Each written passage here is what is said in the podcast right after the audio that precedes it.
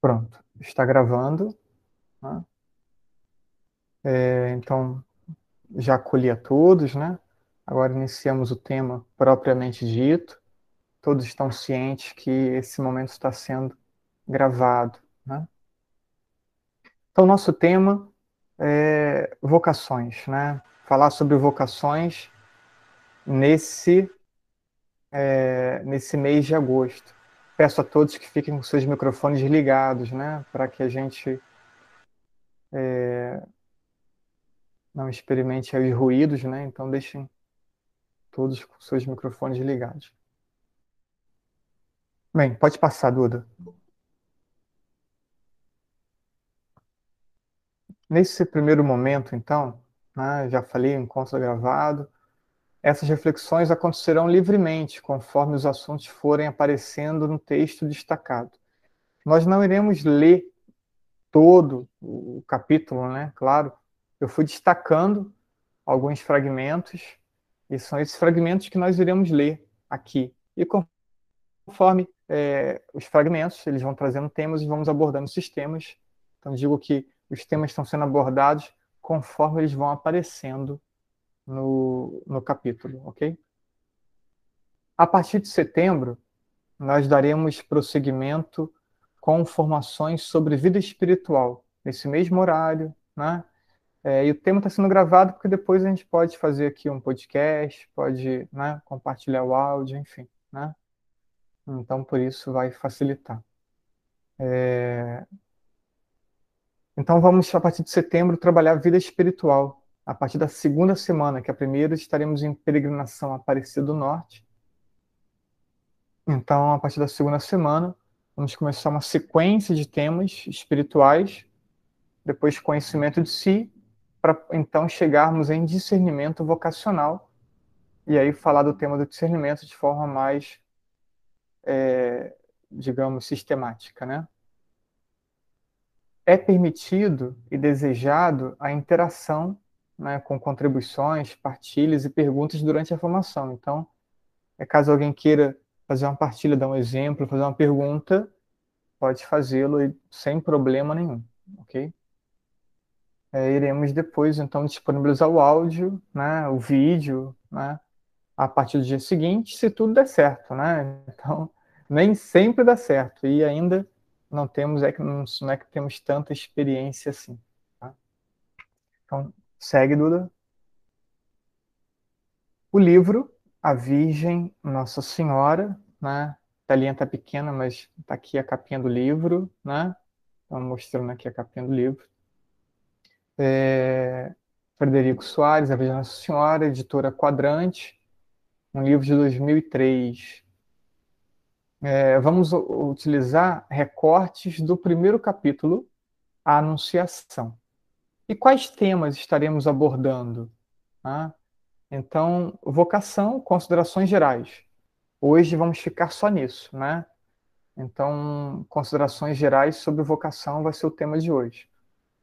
Mas iremos falar ainda sobre obstáculos ao discernimento, conflitos, necessidade de discernir e o risco de protelar a resposta, o medo, Consequências da renúncia. A escolha é de Deus. Fé e vida, vocação e santidade. Pistas para o discernimento, as condições para o reconhecimento da vocação. Então, esses temas vamos estar abordando ao longo das quatro semanas. Ok? Segue. Aí a Duda vai lendo, né? É, e vamos começar então o conteúdo do livro. Vocação, considerações gerais. De quantas coisas importantes podem acontecer na vida, a mais importante, a que ilumina e explica todas as outras, é, sem dúvida, a vocação. Isto é, a descoberta do sentido da vida, do objeto da existência. Então, está na página 14 do livro. Né? É, se a vocação é o fato mais importante da vida, o discernimento precisa ser buscado como prioridade. Se eu tiver essa, essa compreensão aqui que o autor aponta, né? Que olha, é, o que acontece de mais importante, que dá sentido a toda a vida é a vocação, então discerni-la precisa ser uma prioridade, né? O comum, mesmo em jovens nossos, católicos de igreja, né? É, é a vocação ser buscada meio que intuitivamente, né? E mesmo assim por poucos. O discernimento acaba seguindo um caminho um tanto quanto errado ou mal compreendido, como afirmação da vontade pessoal é, e do desejo individual, né? É, é aquilo que eu desejo, aquilo que eu almejo, né? Então, a gente vê na, na, na conversa com os adolescentes, com os jovens, né? É, entenderem a vocação como isso, né? É, precisa fazer parte daquilo que eu almejo para minha vida.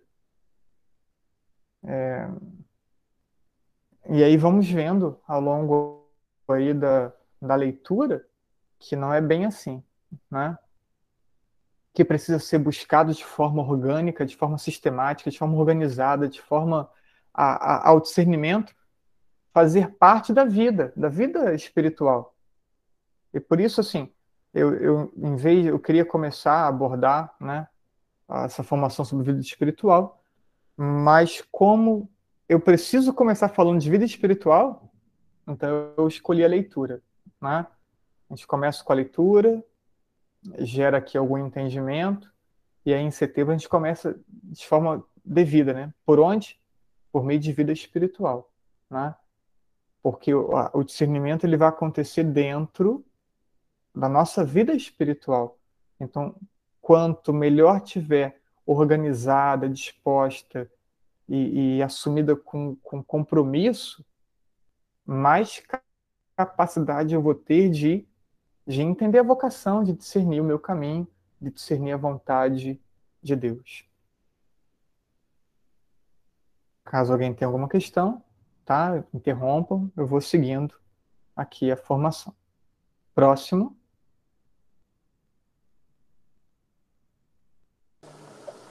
A vocação não é algo que se escolha. A vocação é nos dada. O homem simplesmente recebe. A vocação é o desígnio de Deus sobre cada criatura, a misteriosa escolha que Deus faz de nós para ocuparmos um lugar preciso na criação, sempre em função do plano divino. Não importa que esse papel seja grande ou pequeno, glorioso ou humilde, obscuro ou brilhante. O que realmente importa é que seja. Porque essa predestinação e escolha divina é a chave de toda a existência. A vocação divina confere-nos uma missão. Convida-nos a participar na tarefa única da Igreja, para sermos assim testemunhas de Cristo perante os nossos iguais, os homens, e levar-nos levarmos todas as coisas para Deus. A vocação acende uma luz que nos faz reconhecer o sentido da nossa existência. É convencermos-nos sobre o resplendor da fé, do porquê da nossa realidade terrena. A nossa vida, a presente, a passada e a que há de vir, ganha um novo relevo, uma profundidade de que antes não suspeitávamos.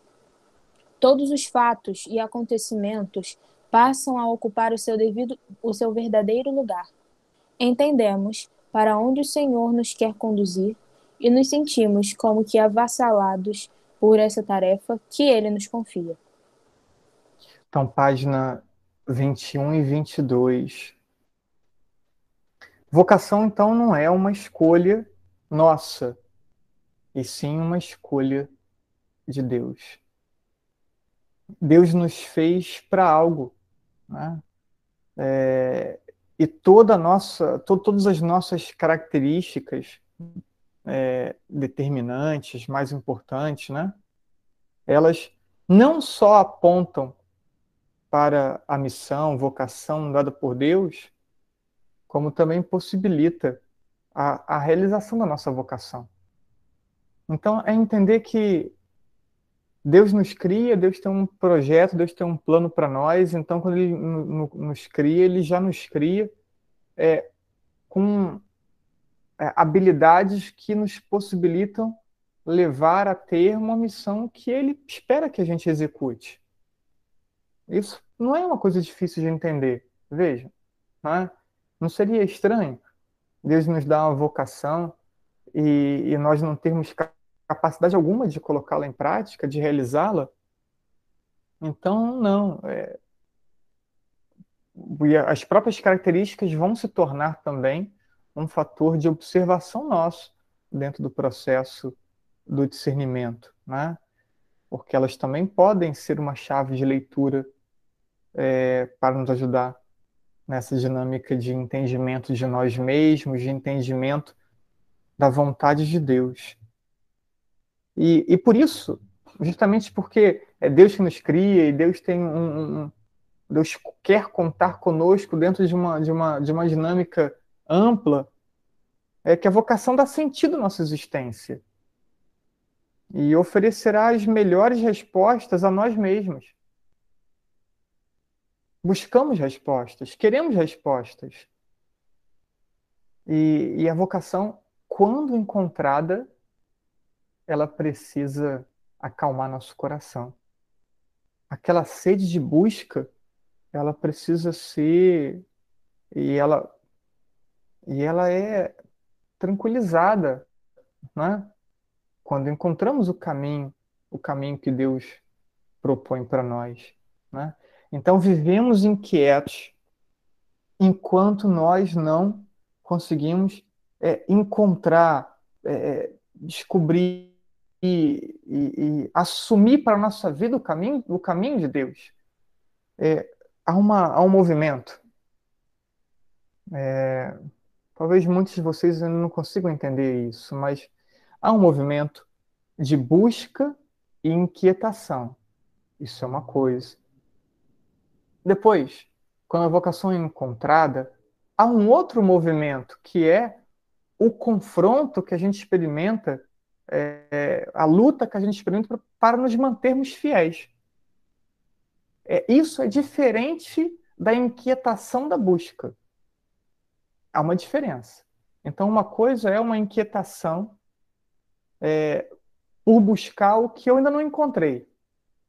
Outra coisa é eu já encontrei. Eu tenho certeza que é isso. Estou feliz de vendo é, isso para o qual fui realizado mas é, estar nesse caminho querido por Deus é um caminho também de confronto, de luta. É, é há tentações, aprovações e dificuldades, mas não é uma busca de resposta. Então, é, é diferente a busca de resposta é, pelas provações experimentadas no caminho vocacional. Né? Então a vocação vai explicar bem o que nós somos, né? Ao menos deveria explicar para nós mesmos o que somos.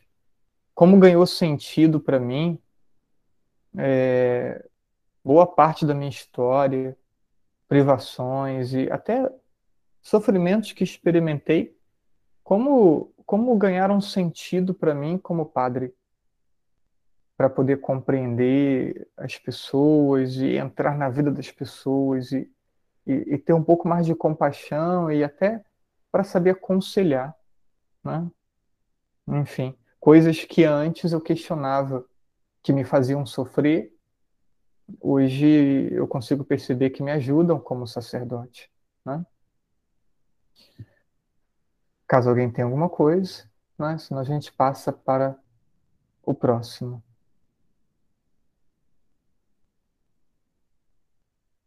Próximo, Duda. Não é preciso que a vocação, a chamada para o cumprimento do desígnio divino, seja grande ou brilhante. Basta que Deus tenha querido servir-se de nós. Basta o fato de ter confiado na nossa colaboração. E só isto é, já em si, mesmo tão inaudito, tão grandioso, que toda uma vida dedicada a agradecer não bastaria para corresponder a essa dádiva. É, por vezes, a gente idealiza o nosso caminho, invejamos outras vocações, desejamos ter uma vocação que não temos. Isso é muito comum, muito, muito, muito mesmo. Né? Mas a aceitação alegre e grata a Deus, ela precisa existir. Eu preciso, eu preciso ter o coração cheio de gratidão porque Deus quis contar comigo. Deus quer contar com cada um de vocês, adolescentes, jovens, né? Deus quer contar com vocês. E, e, e o autor destaca isso, né? É, só o fato de Deus é, querer contar comigo, contar conosco, isso já é, já é um motivo de muita alegria. E aí não importa tanto o que faça, importa que ele conta comigo, né? É... Desculpa aqui uma, uma, uma, uma comparação tão, tão fraquinha, mas eu, né, como um bom flamenguista, né, vocês olham aí no fundo aí, né, tá vendo ali a bandeirinha do Flamengo, né? Então, o Ilharão, que era um, um jogador de meio de campo, foi escalado na zaga. E teve, e teve muita matéria de jornal sobre isso, né? E ele falava que não importa aonde, né? Ele prefere o meio, ele prefere, mas aonde jogar, porque o que importa é colaborar com o time, colaborar com o todo. Então, assim, se um jogador de futebol consegue ter o entendimento que não importa aonde ele esteja, o que importa é colaborar com todos, né? com o todo. Ontem, vendo também uma matéria de, de, jornal de esporte, né? E o Juliano também, que chegou no Corinthians, dando sua primeira entrevista, e ele falou: não importa se o técnico quer contar comigo com 15 minutos, 20 minutos, 30 minutos, 40 minutos, o jogo inteiro, né? Creio que foi ele. É, vou estar à disposição. Olha só, é, isso a gente está falando de uma vida é, de uma vida corriqueira, de, de, uma, de uma profissão. Agora, Deus quer contar conosco. Né? Então, não importa onde, como padre, né, como esposo, como consagrado, né, em um lugar grande, em um lugar pequeno, é, tendo muito reconhecimento, não tendo reconhecimento nenhum, Deus quer contar comigo. Né? Uma vida vai ser gerada e Deus quer contar comigo para gerar uma vida uma pessoa vai ser salva, precisa do sacramento. E Deus quer contar comigo para salvar aquela pessoa. Né? É, é o exemplo de, de. Deixa contar comigo para dar um exemplo de consagração, de oração, de entrega a Deus. Então, é, é isso. Não importa o que seja, onde, não importa perceber, Deus quer contar comigo. Né? Ok? Vamos seguir. Eu falei no início, alguns entraram depois. Quem quiser interromper, fazer uma pergunta ou um comentário, fique à disposição. Né? Deus quer sempre alguma coisa das suas criaturas. E essa vontade divina é para elas algo de objetivo, que existe em todos os homens. Mas o que é certo é que Deus num outro momento da nossa existência, nos faz chegar a sua voz, não de uma maneira física, de modo a ser percebido, percebida pelos sentidos corporais, mas de mil outras maneiras. A primeira ideia que eu destaco é que Deus conta com todos. É, pois, como Criador, tem um plano para cada um. Então, já falamos sobre isso, né? Deus conta com todos, conta com você, conta comigo. Né? É, todos somos importantes na obra criadora de Deus, senão a pessoa não existiria, se não fosse importante, se não tivesse uma função. Segundo ponto, Deus é, tentará nos despertar para cumprirmos Sua vontade. Agora, Ele vai fazendo isso sempre de forma é, sutil, e vamos ver isso mais à frente, quando falarmos aí mais de discernimento, né? Mas é, ele vai tentar sempre nos despertar para essa sua vontade. Agora, é, vai, ele vai ser sutil nisso. E por isso que quando a gente começa a preparar alguém para um discernimento, a gente precisa começar falando de vida de oração. Porque senão vai ser inútil falar de vocação se não, se não dermos à pessoa uma delicadeza de alma. Se não dermos à, à, pessoa uma constância. Se não, não ajudarmos a pessoa que, a, por meio da sua vida espiritual, ter sensibilidade para com Deus. Né? Para perceber. Porque Deus vai nos despertando. Agora, é, às vezes a gente está tão fechado no nosso plano de vida pessoal, né? na minha ideia de vida, no que eu quero para minha vida, nos meus, nos meus planos, que Deus vai despertando e eu não vou nem percebendo. Né? É, eu estou tão fechado rezando, é, e até mesmo rezando, né? mas entregando a Deus o cumprimento da minha vontade. Né? Pode não ser com essas palavras, né? E como Deus não força, como Deus não obriga, ele vai tentando, ele vai tentando despertar, vai, vai tentando, tentando. E a pessoa está sempre focada. Né? Qualquer, qualquer sinal, qualquer situação que acontece, a pessoa força uma leitura para justificar o que ela quer. Então, é, enfim, é difícil discernir assim, né? Seria ilógico pensar que Deus não tenta nos mostrar a sua vontade. Né? Seria ilógico pensar que Deus se negue a mostrar a sua vontade a nós. Isso seria ilógico. Né? Vamos seguir.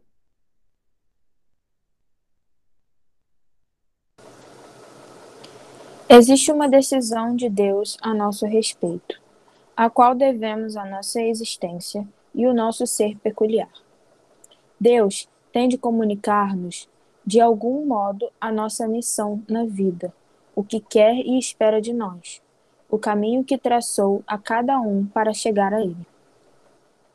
Logicamente, tem de haver na nossa vida uma revelação, um momento em que ele se torne presente a cada homem, em que se torne presente a cada homem a vontade de Deus sobre ele. Ninguém pode, porém, esperar que lhe apareça um anjo como também não pode exigir o um meio extraordinário que dê, por si mesmo, uma evidência acerca da objetividade da mensagem. A vontade de Deus mostra-se-nos através das criaturas. Pode ser um acontecimento que impressione, pode ser a conversa com um amigo, uma frase, o exemplo de determinada pessoa. Em geral, não é uma revelação súbita, mas uma pequena luz que pouco a pouco vai crescendo e impondo-se a mil e um pontos obscuros que nos pareciam luzes. Esse é um, é um, é um parágrafo assim, bem interessante, né? É, precisa ser lido e relido. A revelação que Deus faz da sua vontade sobre a nossa vida, repito o que já disse antes, ela se dará de modo sutil. É, e essa sutileza é que é exigente para nós. É tanto barulho em volta, é tanta agitação, é tanta correria. É, é o coração cheio de tantas coisas. E aí nos falta essa sutileza. Tá? Então, juntamente com, com a vida espiritual, é, vamos ter que buscar um esvaziamento de nós mesmos né, para poder é, termos espaço para Deus. Enquanto estivermos muito cheios de nós, como se fosse aí um, um, é, um celular, um HD, um, é cheio, né?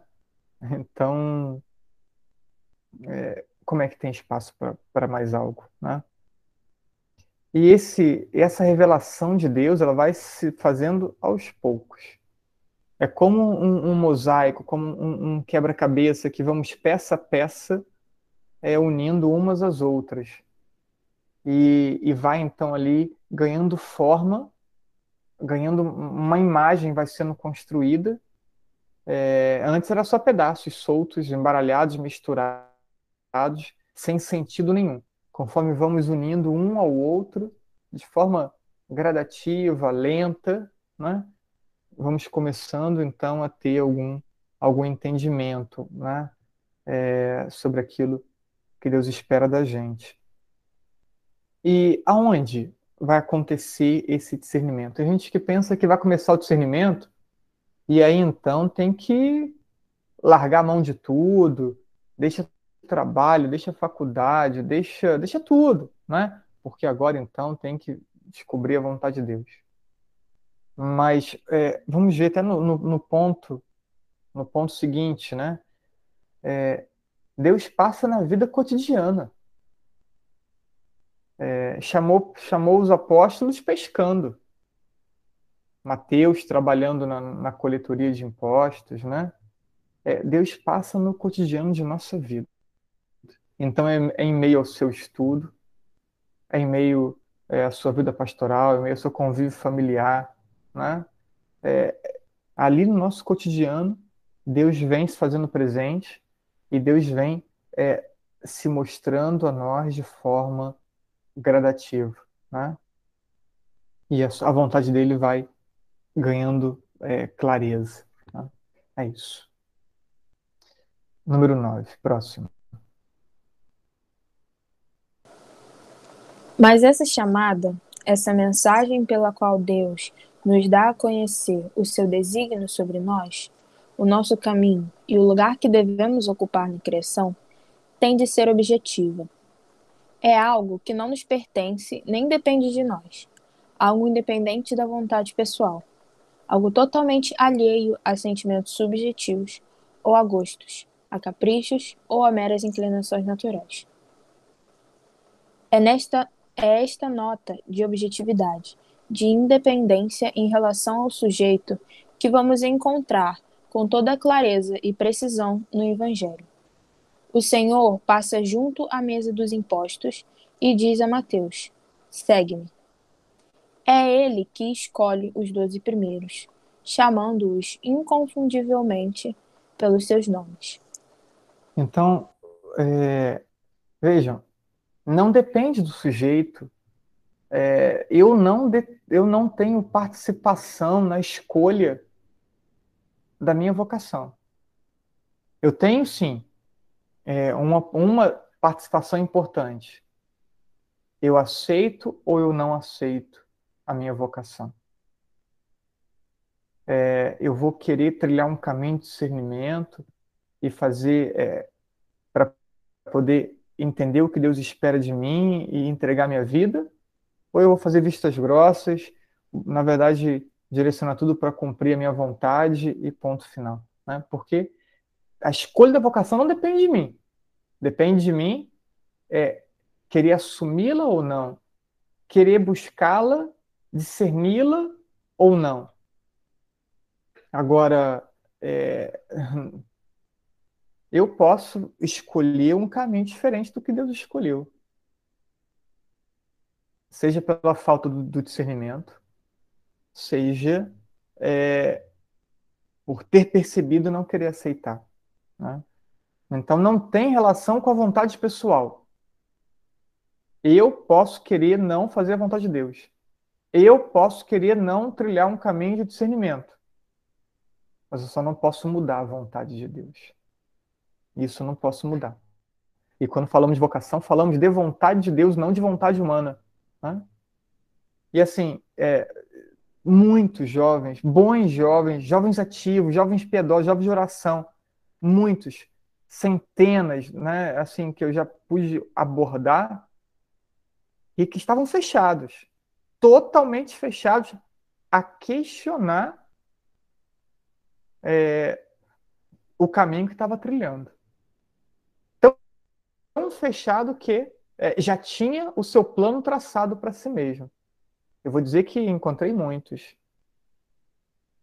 Pode ser que esse, esse, essa, esse jovem, essa pessoa que não se abriu a um processo de discernimento, pode ser até que ela é, acabe na vocação correta, na vocação matrimonial, né? É, pode ser até que ela acabe ali e, e, e era mesmo a vontade de Deus e, e acabou que foi feliz. Mas correu um risco de não ser.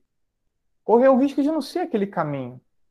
Correu um risco de é, ter trilhado um caminho errado. E aí, aqui alguém escreveu aqui perguntando, né? E se fizer uma escolha errada? Eu comecei, lá no início eu disse, Deus pensa cada um de nós, pensa uma função nossa no mundo, na sociedade, na família, né? na paróquia, enfim, né? Deus pensa, nos pensa e pensa na nossa missão, nossa vocação.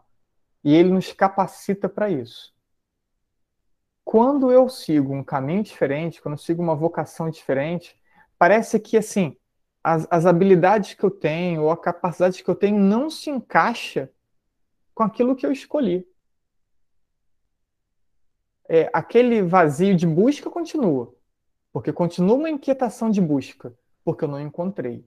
Não é só a aprovação do cotidiano, é o vazio da busca. E pode, e pode somar é, du, duas questões: o vazio da busca e ainda as provações do cotidiano. Né? Então, assim, é, a pessoa pode trilhar um caminho para o qual ela não tem uma estrutura para dar conta. É, eu já vi vários padres consagrados que viram que não tinham condições de continuar padres. E são bons cristãos hoje.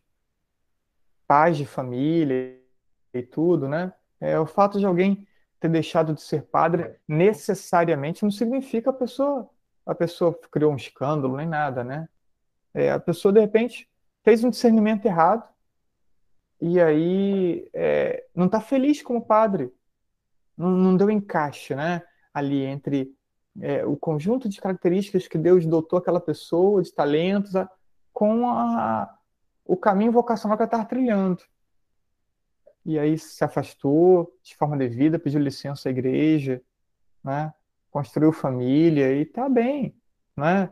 é, como consagrado como sacerdote, né? É, embora também temos pessoas que saíram por um questionamento, achando que não era vocação e era apenas uma tentação e não estão bem também, né? Então temos isso. Temos exemplo para todos os gostos, né? E todas as realidades. Então, depois, é, como eu disse lá atrás, essas aptidões, essas características que vamos percebendo em nós, elas também podem ser pequenas pistas, né? Então, isso também vai integrar o nosso processo de autoconhecimento, também integra o nosso processo de discernimento vocacional. Vamos para o último slide de hoje, né? Para o último trecho dessa formação. O fato de a criação não ser um conglomerado de seres, mas um conjunto harmônico e ordenado, explica os vários tipos de vocação. Toda alma tem o seu, o seu caminho próprio, mas é também o elo de uma cadeia. Entrelaça-se com outros seres.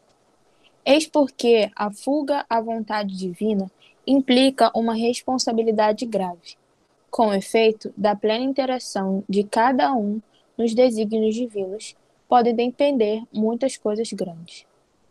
A descoberta da vocação pessoal é o momento mais importante de toda a existência. Tudo muda sem nada mudar.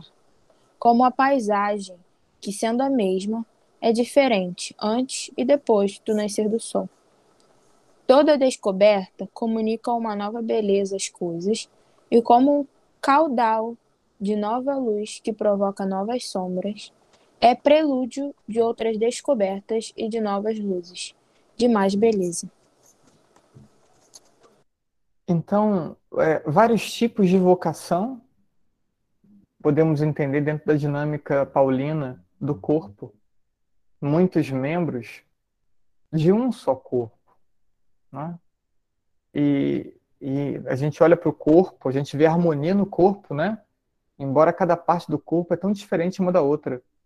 Mas há uma harmonia no corpo, há um conjunto, né? E uma parte depende da outra. Então, é, o autor trabalha essa ideia. É, não somos criados aleatoriamente.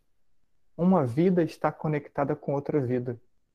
Uma vocação está conectada com outra vocação.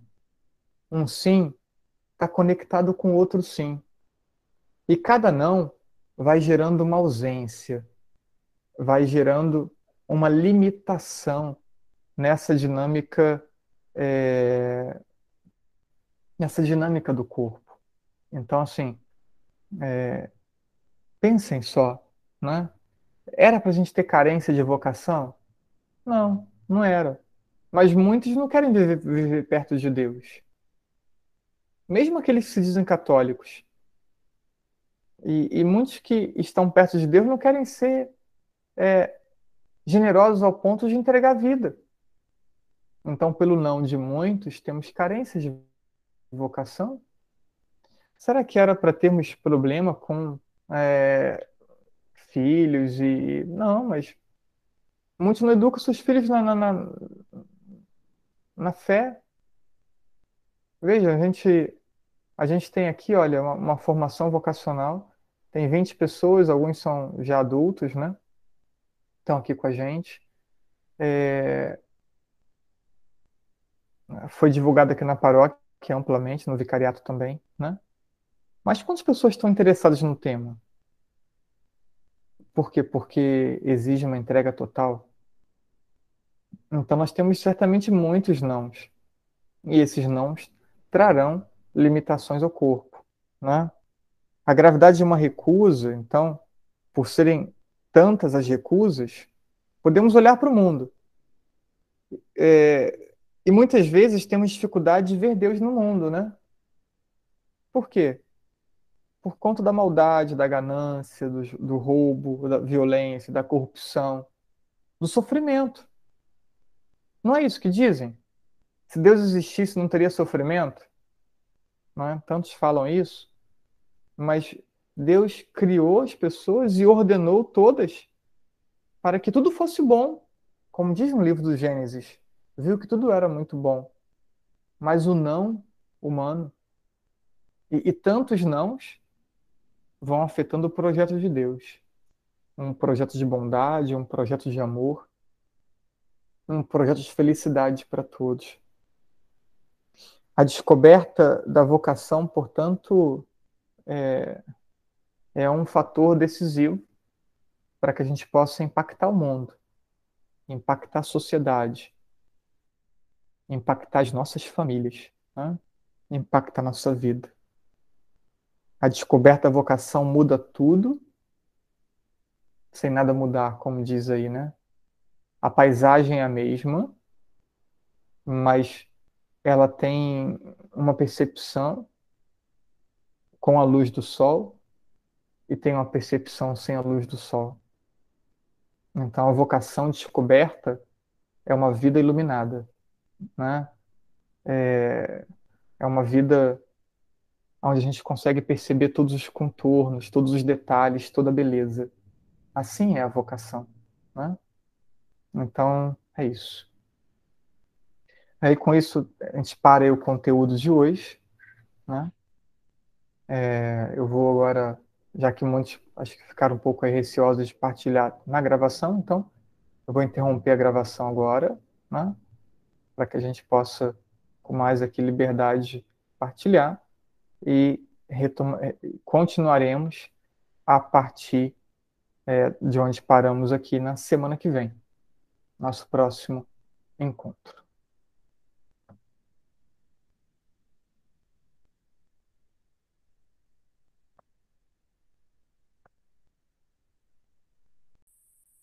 Então, a partir desse momento, estamos gravando o encontro, ok?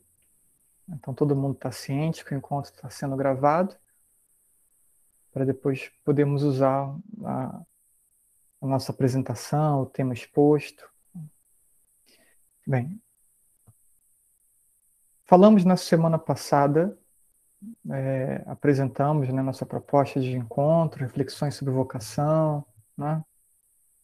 É, falamos de que essa apresentação está é, tá, tá, acontecendo de forma livre, né? Por conta aí do, do, do capítulo do livro que estamos abordando, então estamos trazendo aqui fragmentos do livro, mas conforme eles vão aparecendo, então seguindo ali uma ordem ali do autor, né? E é possível aqui perguntas, caso alguém tenha, né, queira interagir ao longo aqui da, da reflexão, ou no final, aí eu fecho a gravação também e a gente abre a partilha. Né? Os temas que vamos estar abordando, primeiro encontro falamos só das considerações finais, gerais, né, falando de vocação. Esse é o primeiro encontro, está disponível em nosso canal, já em uma playlist. É, hoje vamos falar sobre obstáculos ao discernimento, conflitos, né? e aí talvez entrar em necessidade de, de decidir e o risco de protelar a resposta. Talvez, caso a gente não consiga entrar, fica para a semana que vem, até porque começamos um pouquinho atrasados hoje. Então vamos partir para o slide 11. Obstáculos ao discernimento. Deixa eu parar aqui, pegar aqui o óculos aqui.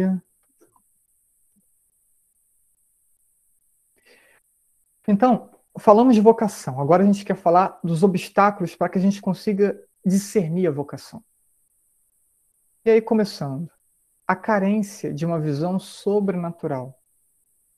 Uma vida à margem de Deus, em medida mais ou menos intensa, com o espírito absolvido em coisas que passam e se desvanecem, sem uma percepção das realidades sobrenaturais que se escondem por detrás delas. É causa de que muitos cristãos destruam a sua vida aqui e comprometam a do além. Não há falta de luz. Ele é a luz. É o sempre. Também não falta o dom da, vista. Em última análise, quem não vê é porque não quer. Pois se em muitos casos não há malícia, dificilmente deixa de haver superficialidade ou despreocupação. Então vamos comentar alguns aspectos aí desse trechinho da página 41 42. Carência de visão sobrenatural. Né? Então, é, a pessoa vive à margem de Deus, não tem relação com Deus, e claro, não tendo relação com Deus, dificilmente vai conseguir também ter uma visão sobrenatural, né? É, ter esse entendimento é, da vida sobrenatural. Então, essa limitação é um obstáculo, sem dúvida. Depois ainda, a vida demasiadamente absolvida em coisas que passam, né? coisas mundanas, até lícitas, mas é, demasiadamente preocupadas com questões puramente é, materiais ou, ou mundanas, ou, ou, que não tem nada a ver com a vida sobrenatural, com a posse do céu, com a vontade de Deus. Né? Então, isso também é, é um obstáculo. Como a pessoa vai estar totalmente voltada para as coisas materiais, é, para as coisas da vida terrena, e pensar na possibilidade da conquista do céu, se é, não tem nenhuma preocupação com vontade de Deus, né? Então acaba que isso é o motivo porque muitos acabam é, comprometendo sua realização humana. Elas estão tão preocupadas apenas com o aspecto humano, se fecha a vontade de Deus, mas Deus é o autor da nossa vida. E como vimos na semana passada, o sentido de nossa vida passa pela vontade de Deus, passa pela nossa vocação. E se eu estou fechado à vontade de Deus, estou fechado à vocação, então dificilmente eu vou encontrar um propósito ou vou me ocupar das coisas corretas, mesmo que lícitas, na vida humana. E isso pode me comprometer também com a conquista da eternidade. Em última análise, diz aí o texto, né? É, quem não vê, não vê porque não quer, diz o autor. Né? Até me sinto muito familiarizado com o autor. Né? Até me imagino falando isso também em um, em um, em um conselho, em uma palestra, em uma homilia. Né? Quem não vê, não vê porque não quer. Né? Olha só que coisa, é bem jeitão, Padre André. Né?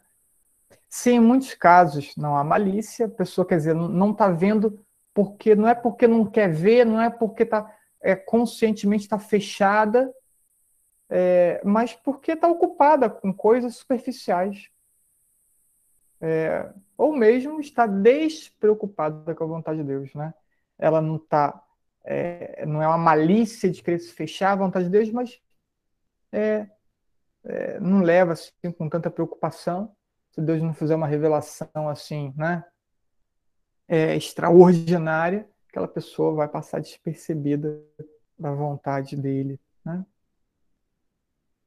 Seguindo, ainda na mesma, nas, nas mesmas páginas, indo um pouquinho até a página 44, né? É, nós nascemos no pecado. E a tríplice concupiscência, o amor e a busca dos prazeres sensuais, o apego desregrado aos bens e o amor desordenado de si mesmo tortura-nos, às vezes com grande dureza transforma-se num pesado lastro que nos tira agilidade para nos dirigir para Deus. É por isso que os que estão interiormente mais perto de Deus equacionam com menos esforços e mais coerência o problema da vocação e o aceitam logo que se apercebem dele. Né? Deixa o padre aqui aceitar mais uma pessoa aqui. Então, é, vejam, essa realidade da concupiscência, né? e aí aqui organizada em, em, em três partes, né? O amor e a busca dos prazeres sensuais, o apego desregrado aos bens, ou é, a posse do dinheiro, ou ao aumento, ao aumento, a preocupação apenas no aumento da sua renda, né? É, ou o amor desordenado de si mesmo. Então, essa tríplice concupiscência, é, ela é um grande obstáculo. Né? E diz o texto, acho bacana, nos tira a agilidade, ela nos enrijece, né? É, tira o nosso foco daquilo para o qual deveríamos ter foco. Então, é, aí é claro, aqueles que não administram bem a concupiscência, né, essa inclinação que todos nós temos decorrência do pecado, aqueles que não administram bem isso estão mais engessados, né? E aqueles que é, interiormente estão mais perto de Deus, buscam ter vida de oração, né? Buscam os sacramentos com frequência, então lidam melhor e vão necessitar de menos esforço né? É, para tratar a questão vocacional e trilhar o seu caminho de discernimento, e quando perceber, poderão aceitar a vontade de Deus, repito, com menos esforço. Aqui é um ponto importante, gente, para a gente dar uma parada, uma refletida, porque não é difícil entender o que está sendo dito pelo autor aqui, né? É, e um outro ponto, né? Aqui justifica o porquê eu queria trabalhar primeiro vida espiritual antes de vocação. E vamos fazer isso, né? Fizemos essa, essa abertura aqui no mês de agosto, trabalhando o livro, mas em setembro começaremos a falar de vida espiritual. Né? E vamos fazer muitas formações sobre vida espiritual para depois chegar em vocação. Por isso que o autor está falando aqui. Vejam, quem está mais perto de Deus, e como, como estaremos mais perto de Deus? por uma vida de oração organizada, consistente, né? então vai ter mais facilidade para o processo de discernimento e aceitação da vocação. Por isso vai ser tão importante trabalharmos vida, vida espiritual, estarmos com a organização de nossa vida espiritual bem feitinha, para que o discernimento aconteça em meio a essa vida espiritual consistente, coerente, constante, Ok? Espero que, que fique claro. Se não, anota aí sua dúvida. E aí, depois, quando a gente fechar aqui a formação, a gente volta e, vai conversando. Ok? É, o que. Aí a página 51, 53. O que impede a livre, espontânea resposta da alma ao convite divino são as feridas que o pecado original deixou na natureza humana como um sinistro legado. Lembrei de Dom Alano, sinistro, né? Então, sinistro legado. Né? Falamos, é, é, a ideia é a continuação da ideia anterior, né?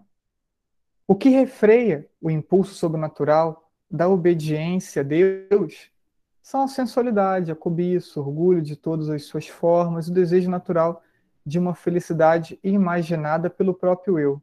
Né? Então eu idealizo o que vai ser a minha felicidade e, e, isso certamente vai colocar uma limitação em minha vida espiritual, porque me desvencilha de, de um possível entendimento da vontade de Deus para colocar em prática apenas a minha vontade. Diz o autor, esta rebeldia, ó, a rebeldia por quê? Porque quando eu, eu me proponho a impor a minha vontade, então eu me rebelo contra Deus, né? Não costuma traduzir-se, pelo menos em grande maioria dos casos, numa oposição aberta. Não é que assim, eu me nego à vontade de Deus. Há quem faça isso, mas né, quem vai se preocupar com vocação não é que vai dizer abertamente eu me nego à vontade de Deus. Normalmente não. Mas apresenta-se disfarçado sobre a forma de máscaras, muitas máscaras, mil máscaras, diz o autor, né? das quais a mais importante será, porventura, a que faz retroceder o problema, furtando a decisão ao momento imediatamente anterior da percepção, como vimos anteriormente, tardando a resposta. Então, veja, não é que a pessoa que pensa vocação, mas que não consegue vencer a sua própria vontade, ela vai se rebelar tão abertamente, ela vai ter uma oposição radical à vontade de Deus. Mas é a sua vontade ela vai sendo como que disfarçada, né? E, e, em argumentações, como veremos no slide seguinte, né? E fazendo com que a gente é, não nos deparemos com a vontade de Deus, né? Então, vamos seguir e vai ficar mais fácil entender.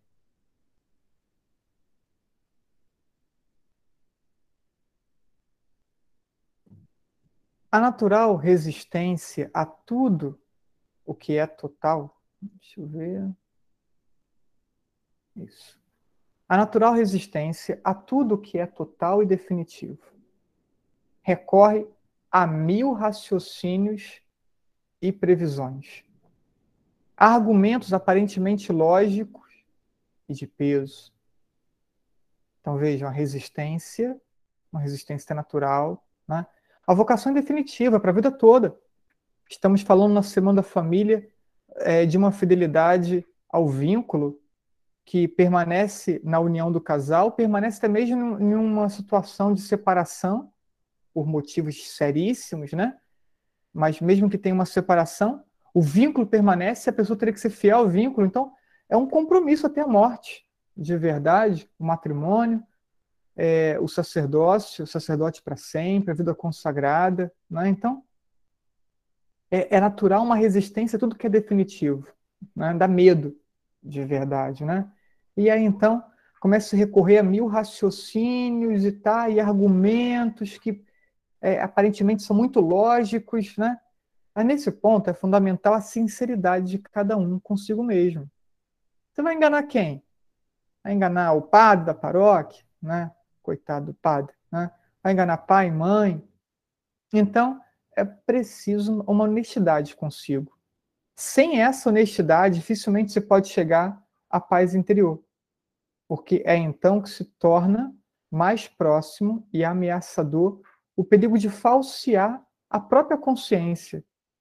Quem não é honesto consigo, quem não é honesto com aquilo que vai percebendo, quem não é honesto na abertura para com Deus, então corre o risco de ir gerando uma consciência falsa. Há laços tênues, pequenos interesses, sutil raciocínios, que nos impedem de ser verdadeiros ao equacionarmos exatamente e com toda a precisão o problema. Né? É, como é difícil ao homem tirar a consequência prática das suas convicções intelectuais, quando estas lhe exigem um sacrifício. Como é longo o caminho que vai da cabeça ao coração.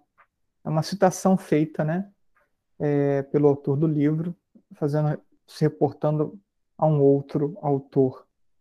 Então, é, laços tênues, pequenos interesses, né?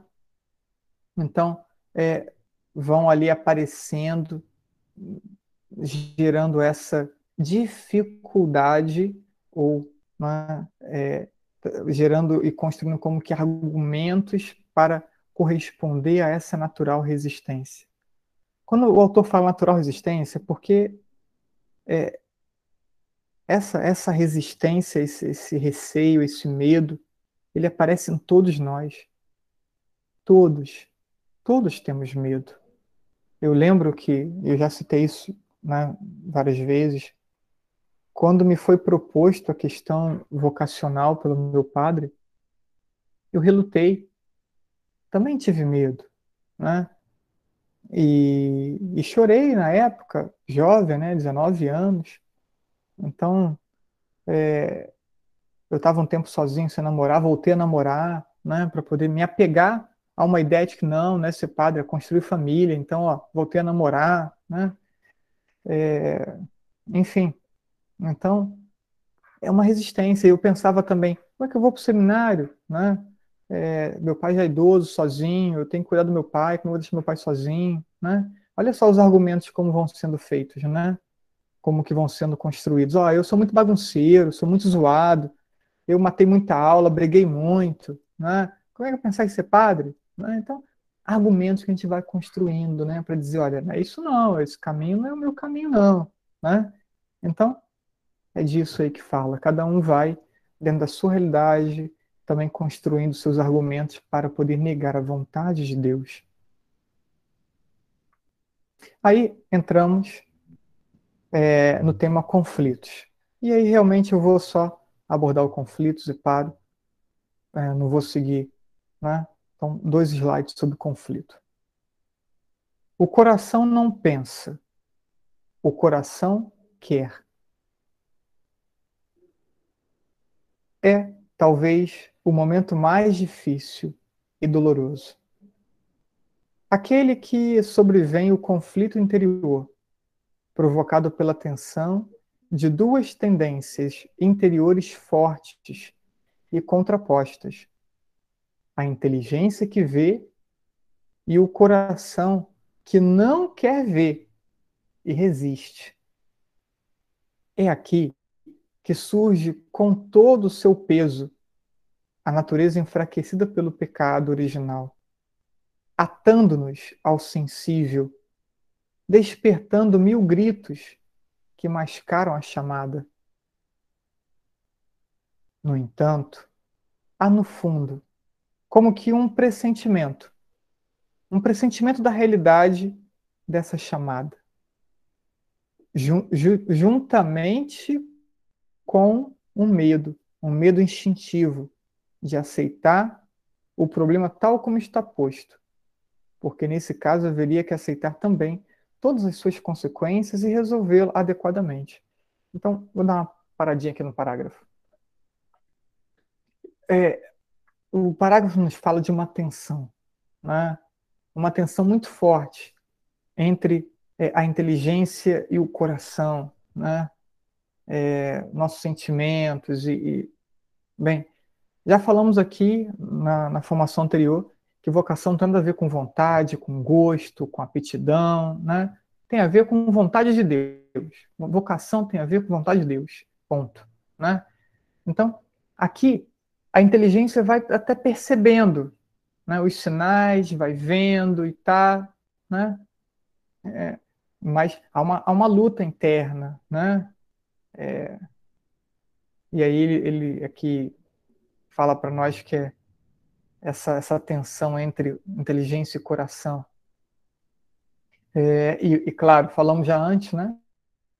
A incidência do pecado na vida, não só do pecado original, mas do pecado atual também. Então, uma diferença. Quando falamos das consequências do pecado é, original, falamos da tríplice concupiscência. Quando falamos das consequências do pecado atual, é aquele pecado cometido hoje, ali, né? É, e a pessoa que acaba que, o adolescente, o jovem, fica mais tempo no pecado que na graça, isso aí tudo vai dificultar, claro, é, todo o processo de discernimento. Então, é, e aí, esse enfrentamento né, que a gente experimenta dentro também vai mascarando ali a chamada. E olha o que ele fala, né? No fundo, há um pressentimento, uma percepção da vocação, mas ao mesmo tempo um medo de aceitar é, esses pressentimentos e esses sinais. Porque se aceita os sinais, e os sinais indicam para um caminho que talvez a gente tenha medo ou a gente não queira, e se a gente a, a, é, aceita né, que esses sinais são reais e tá, a gente tem que aceitar a vocação. Ele tem que dar o sim. Né? Então, é, a gente por não querer dar o sim, a gente também nem vai é, abrindo-se aos sinais e vamos como que argumentando com eles, né? Porque temos o um medo ali instintivo de aceitar. Então, vamos seguir a leitura. É então que muitas vezes você tenta resolver esse estado de tensão e conflito pelo exame das condições e sintomas da vocação, para que uma entrega total e uma doação absoluta pela procura instintiva de alguma coisa onde apoiar a inteligência para tranquilizá-la e afastar o que a natureza reluta em admitir. É então que se dá uma importância inconsistente, engenhosa, a coisas que não têm e nunca tinham tido. Nessa tensão interna, para argumentar é, contra né, esse pressentimento da vocação ou contra possíveis sinais que Deus indique. Então, vamos valorizando aspectos que não deveriam ser valorizados. Aspectos que talvez nem nunca tiveram tanto peso, mas agora, porque eu preciso de argumento, ele passa a ter peso. Né? Então, então é, é isso. Né? Bem, a ideia se complementa aqui. Contra as decisões totais, estamos na página 51, 53, né? Contra as decisões totais, temos de contar também com a tentação, entre aspas, dos inconvenientes, que consiste fundamentalmente em dar importância a mil circunstâncias absolutamente humanas e que, de algum modo, podem servir de impedimento e, portanto, impossibilitar a entrega absoluta a Deus. São razões do tipo externo, que nos vêm de fora, embora, e daqui a importância dessa tentação, encontre no interior de cada homem uma certa cumplicidade. Questões externas que acabam, acabam encontrando eco dentro, né? E em todos esses argumentos é a natureza que manobra. Essa mesma natureza marcada pelo pecado, essa mesma natureza é, que sofre as consequências da concupiscência, dos olhos, da carne, da, da soberba da vida. Né? Então, é essa natureza que vai manobrando, que vai é, fazendo com que a gente tente se afastar né, dessa percepção de Deus. Então, essa natureza que manobra, disposta a servir-se de quantas armas encontre ao seu alcance para justificar uma atitude que, na sua mais íntima raiz, não é reta. Geralmente, os que têm uma certa profundidade interior, certas circunstâncias mais periféricas e triviais pesam um pouco. Então, volta aqui à vida espiritual aqueles que têm uma profundidade interior, né? É, talvez serão menos afetados pode até ser que a, a sua própria natureza apresente, né, alguns argumentos, mas ele vai conseguir afastá-los rápido, né? Não vai incidir tanto sobre sua decisão. Mas um ponto pesa, é o que ele diz agora. A que pesa mais esmagadoramente é a mais delicada e natural de todas elas, até mesmo porque está plenamente de acordo com a ordem estabelecida por Deus. É a família. A família é um dos grandes obstáculos. Mesmo que a família não coloque empecilho, ela é para nós o maior obstáculo. É pensar em nos desvencilhar da família. Né? E aí eu volto ao meu pai.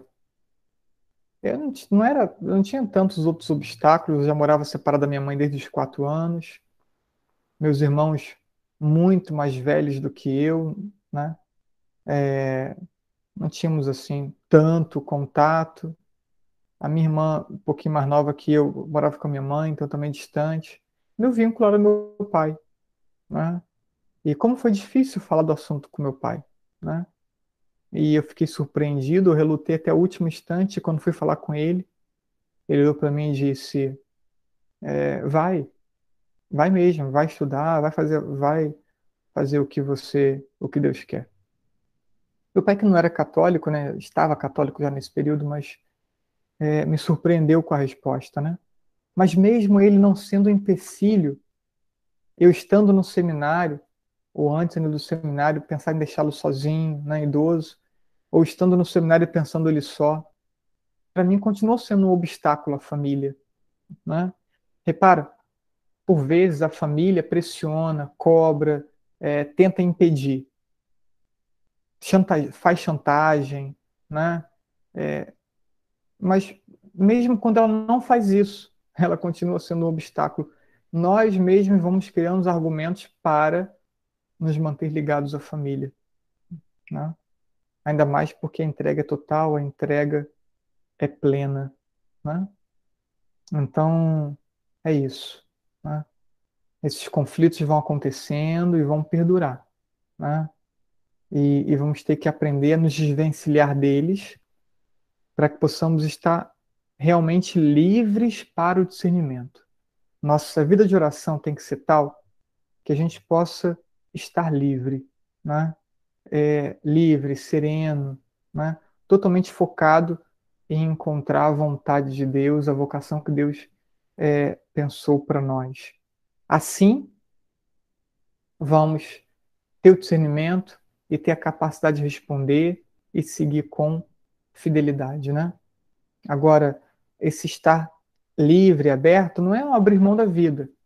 Enquanto vamos é, nos ocupando dos nossos afazeres cotidianos, vamos também, pela nossa oração cotidiana, tentando gerar para nós essa abertura, gerar para nós essa, esse ambiente de diálogo com Deus. Já lemos aqui hoje, né? Deus é a luz, ele mostra, ele fala, né? Então não vê quem não quer. Então, assim, quando construímos vida de oração, podemos ficar tranquilos que Deus vai mostrar se formos coerentes, confissão frequente, comunhão frequente, controle de nossa afetividade, né? Deus vai mostrar. São luzes, como falamos na semana passada, né?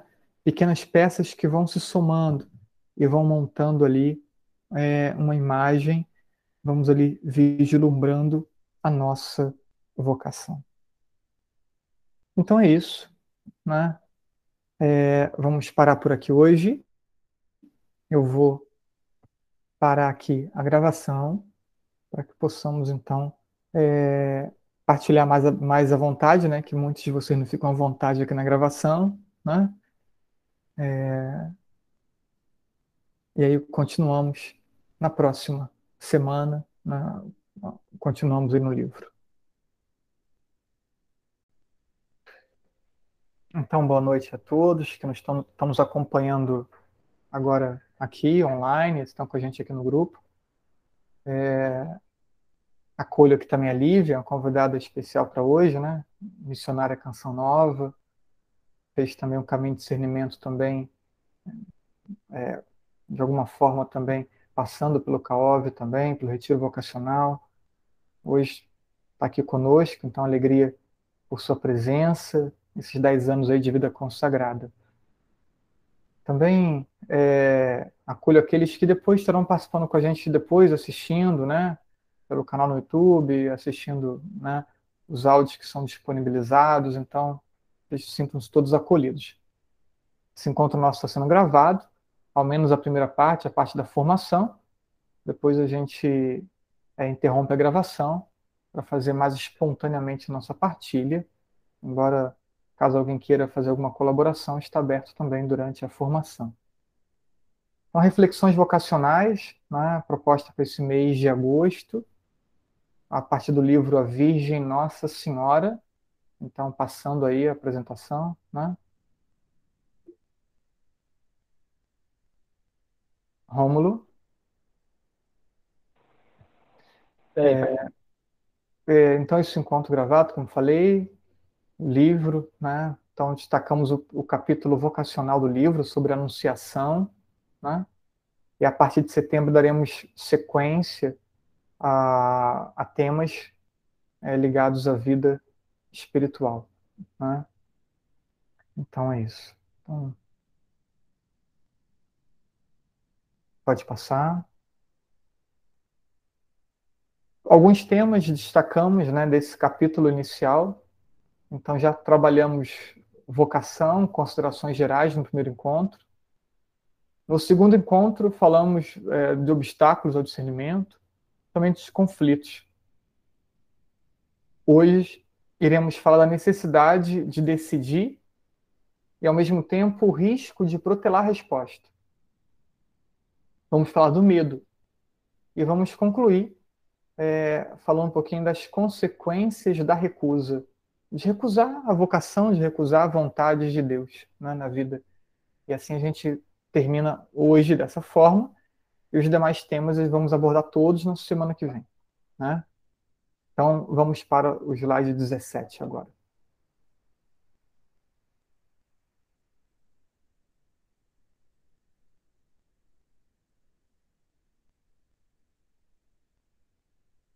Prontinho, agora vamos colocar a tela cheia. É... Quem vai ler? Eu vou, padre. Eu só preciso saber se o fone está funcionando direitinho. Está sim, pode, pode ler. Necessidade de decidir e o risco de protelar a resposta. Uma vez entrevisto claramente o desígnio divino, a decisão deve ser imediata, total, definitiva, plenamente livre, como na Virgem Maria. De resto, uma resposta parcial ou irresoluta, provisória ou formulada com reservas seria falsa e inútil, porque não só não resolveria nada, como aumentaria o tempo de angústia que experimenta todo ser compelido a definir-se de uma vez para sempre. Ok, filha. Aí você isso, muta o, o microfone, beleza. Aí eu botei alguns pontos aqui para a gente destacar né, sobre esse trechinho. É... Há um momento, há um momento no, no, processo de discernimento que a gente tem um pouco mais de clareza. Né? O autor fala, é entrevisto claramente, esse, esse claramente é meio complexo, né? Assim, não sei se seria tão claramente assim, ou ao menos para todos tão claramente, mas há um momento dentro do processo de discernimento que a gente tem é, o entendimento maior né, é, realmente do caminho. A gente tem um, um, indício, esse indício parece que ele, ele ganha uma luz diferente, a gente tem ali uma. Né, é, esse momento, diz o autor, é o momento da decisão. Né? É, quando a gente tem essa clareza que ele fala é, evidente, eu chamaria né, é, um pouco mais ampla do que o que a gente estava percebendo antes, né? É, então, esse é o momento da resposta. Né? Teve uma clareza maior, resposta imediata. Né? E essa resposta imediata, aí, é, no entender do autor, ela é total, ela é definitiva, ela é livre, né? Então, é uma entrega da vida do coração, da, da né? bem. E aí ele, ele contrapondo a, a, isso, né? Então, assim, deixa claro que há um momento, né? E, talvez essa pergunta de monte, qual a hora de dar resposta, de dar, né, de entrega, de dar o sim? É a hora que a gente enxerga um pouquinho mais, é a hora que a gente tem ali uma, né? É, um dos caminhos salta-se aos nossos olhos, é, enfim, Deus dá uma graça ali de uma percepção. Então, é a hora da resposta, né? Mas eu, assim, é, digo que não é uma coisa, né? É, como a gente pensa ali na, na aparição do anjo à Virgem Maria, não é uma coisa assim, né? Extraordinária, não é, não, não vem assim um, um, um WhatsApp no celular dizendo aqui, olha, então aqui é Deus, ó, estou mandando diretamente para você do céu, né?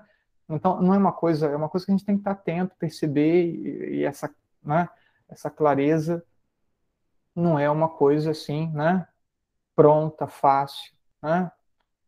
Bem, então, é, esse momento da resposta, isso tem que estar claro nesse, nesse parágrafo que é bem importante. E aí depois ele, ele começa a falar, a apresentar uma dinâmica que vai né, é, aparecer aqui bem recorrentemente, né? uma resposta parcial, é provisória, né, com reservas, é falsa. Né? Ou a gente consegue dar um sim inteiro, pleno, total, ou ao menos na totalidade que é possível naquele momento, né? Porque a gente vai ter que renovar esse sim muitas vezes, com esforços cada vez mais poder entregar o coração por completo, né? Então, é, mas se eu não tiver o desejo de ser total na resposta que eu dou, essa resposta é falsa. Né? Então, por quê? Porque é, causa uma ilusão. Uma ilusão de uma resposta, uma ilusão de uma entrega, né? É, que não vai conseguir fazer com que eu me entregue de verdade, com que eu viva o caminho com intensidade, e aquilo vai ser como diz ele, vai, vai, vai fazer crescer a angústia dentro do coração daquele que responde sem uma entrega total, né? É... Mas o assunto vai voltando e a gente vai complementando a ideia pouco a pouco, conforme for aparecendo. Próximo.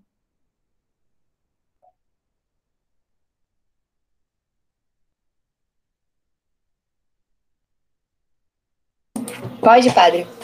Pode.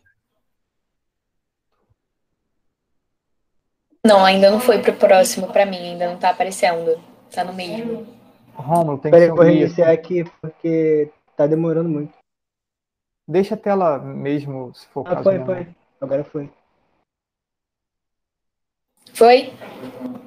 Vai, claro. Contra a resposta imediata, apresenta-se aquilo que podemos chamar a tentação dos adiamentos. Citação de Rosner. Sempre que se chega a um contato com Cristo e com o mundo superior, e se espera por um tempo mais oportuno, até que se sinta uma inclinação, torna-se cada vez mais improvável que o tempo oportuno chegue. Toda recusa endurece o coração. Então, é, tentação dos adiamentos, né? É muito comum, muito frequente, né? Então, a, a questão é que, assim, já falamos aqui que o discernimento ele tem que acontecer dentro de uma dinâmica de crescimento na vida espiritual, de constância na vida espiritual, né? Então a gente começa a pensar discernimento vocacional, a gente começa a pensar crescimento na vida espiritual, amadurecimento da vida espiritual, aquisição de constância na vida espiritual. Dentro desse contexto acontece o discernimento. Então não tem como você é, pegar aí o vocacionado, que não tem vida, vida, vida espiritual ainda, e querer que ele faça um caminho de discernimento. Então, isso seria uma. Um, um, é, ele ficaria dependente é, de uma condução do acompanhador o que é um grande risco e eu não ousaria trazer essa responsabilidade para mim de jeito nenhum. Né? Eu não sou responsável pelo sim de ninguém, sou responsável pelo meu. Então eu não posso dizer para ninguém qual é a sua vocação, o que cada um tem que fazer. Minha função é estar ao lado. Minha função é ajudar a pessoa a estar próxima de Deus.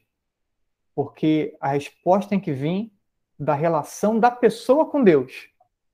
Então, o meu trabalho é ajudar para que essa relação aconteça. Né? Eu posso talvez ajudar a pessoa em algum discernimento, mas jamais influenciar a decisão, a escolha, o, enfim. Né? Então, por isso, sempre que se chega a um contato com Cristo e, e com a realidade espiritual, né?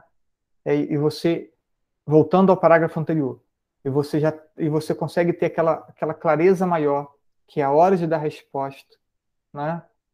Mas aí você fica esperando muito uma inclinação da vontade, um desejo, né?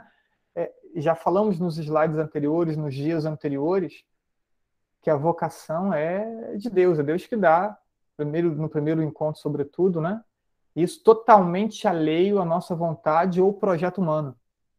A vocação é, pode pode ter uma sintonia com nossos anseios, mas não tem, mas não tem obrigatoriamente vínculo algum, né?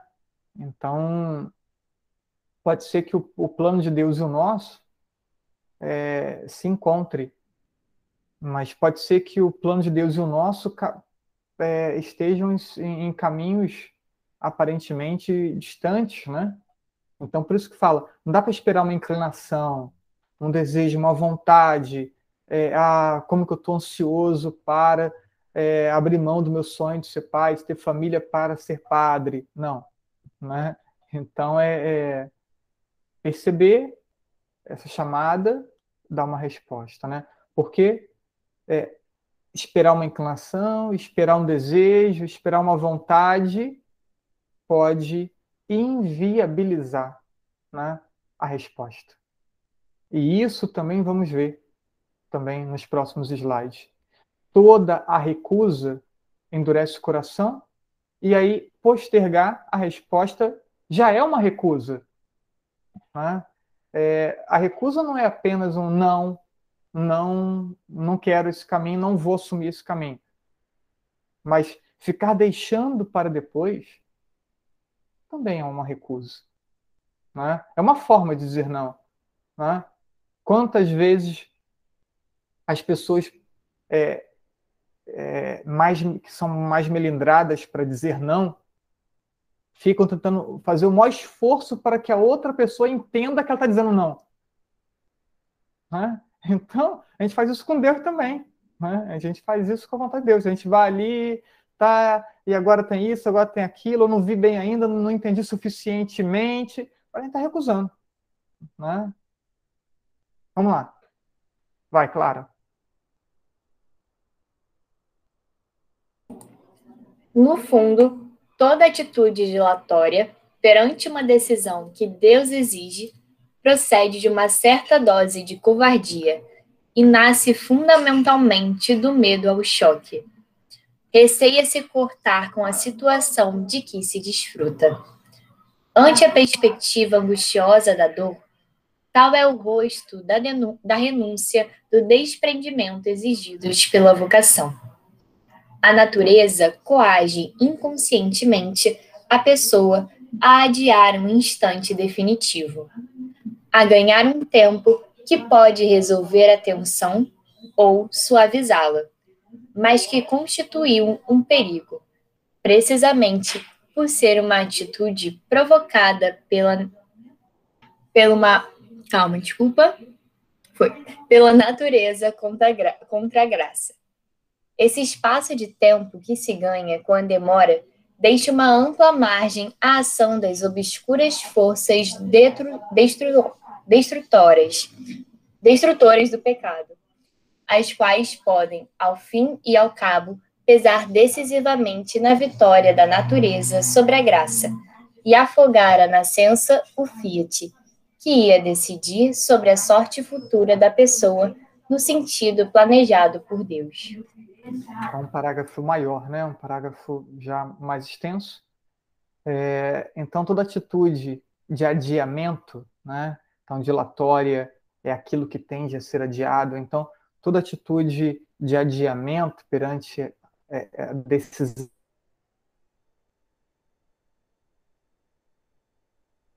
que Deus espera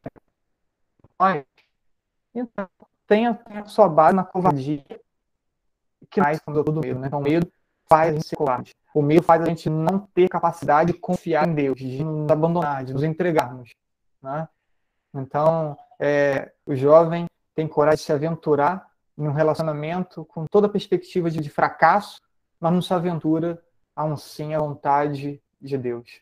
Né? Confia em uma outra pessoa que conhece há pouco tempo, mas não confia em Deus. Né? Então, é, pensar isso, o medo gera covardia. E a covardia é, faz com que a pessoa não diga o sim. Né? Bem, então, é, há um, um, um choque né, quando estamos diante da vocação. É, e esse choque é o que? De abrir mão do que a gente está vivendo no momento. Pode ser pouco, mas é tudo que eu sei e esse tudo que eu sei que eu tenho é concreto. E parece que a vocação não é concreta. Parece que o sim a Deus não é concreto. Concreto hoje é o trabalho que eu tenho, mesmo ganhando pouco. Concreto hoje é a presença da família ao meu lado, mesmo que a família seja meia encravada, meia, meia, meia, né, meia tensa ali a, a relação, mas é a minha família, né? Tem ali os meus amigos, que não é que são muitos de Deus também não, e nem são tão amigos assim, né? Mas é, são os amigos que eu tenho. Então, é abrir mão, né? Ou é, a própria perspectiva de, de estudo, de, é, de, de cursos, de concursos, de faculdade, de... então o que a gente vive, a gente tem medo de perder, mesmo sendo pouco. E, e isso aí é um obstáculo, né? Fruto do medo, fruto da covardia, tá? Né? Como já falamos. E aí retoma um assunto que já foi tratado também é, semana passada, no segundo encontro, né? Natureza e graça, né? esse aspecto humano de, de, de, de, estar preso, de estar vinculado à nossa vida terrena, de estar vinculado às coisas, aos planos, às pessoas, tá? Né? É, e a graça é, de uma entrega total a Deus, enfim, é, estamos aí nessa tensão, né? É, esse aspecto nosso da natureza tenta nos prender, né? Para que o sim não seja dado mas diz o texto, é um perigo, né? É um perigo porque o, pe o pecado pode prevalecer sobre Deus, né? Volta. Volta, Rômulo. Espera eu solicitar.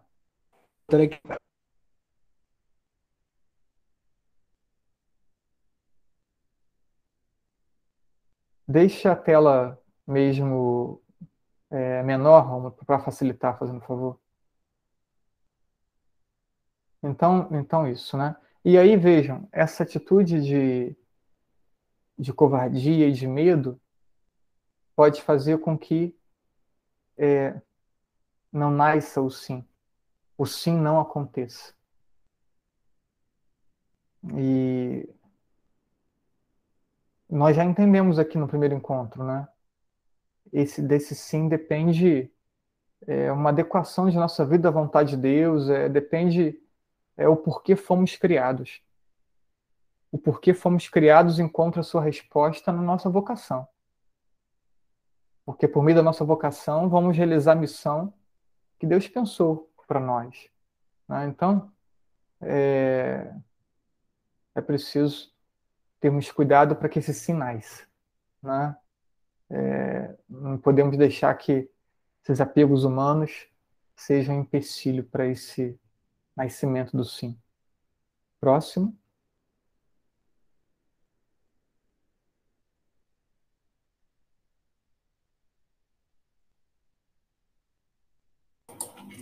É neste ponto que melhor se pode apreciar a conveniência de uma resolução serena e objetiva. Porque, se a decisão da Virgem Maria foi ao mesmo tempo rápida e serena, é preciso considerar que, da decisão de qualquer pessoa ante o fato da chamada divina, devem estar igualmente diante a ligeireza e o adiamento. Distantes, filha, devem estar igualmente distantes. Desculpa, padre. De um extremo a ligeireza, no outro extremo o adiamento. Daqui a importância de uma vida interior sólida, alicerçada numa grande sinceridade com Deus e conosco, numa visão clara da nossa condição de criaturas e, ao mesmo tempo, no conhecimento da existência de um plano de Deus, em função do qual, em função do qual, do qual ganha sentido o ser pessoal de cada um. Então, é, traz o exemplo da Virgem, um sim, rápido e sereno, né? É, claro, né?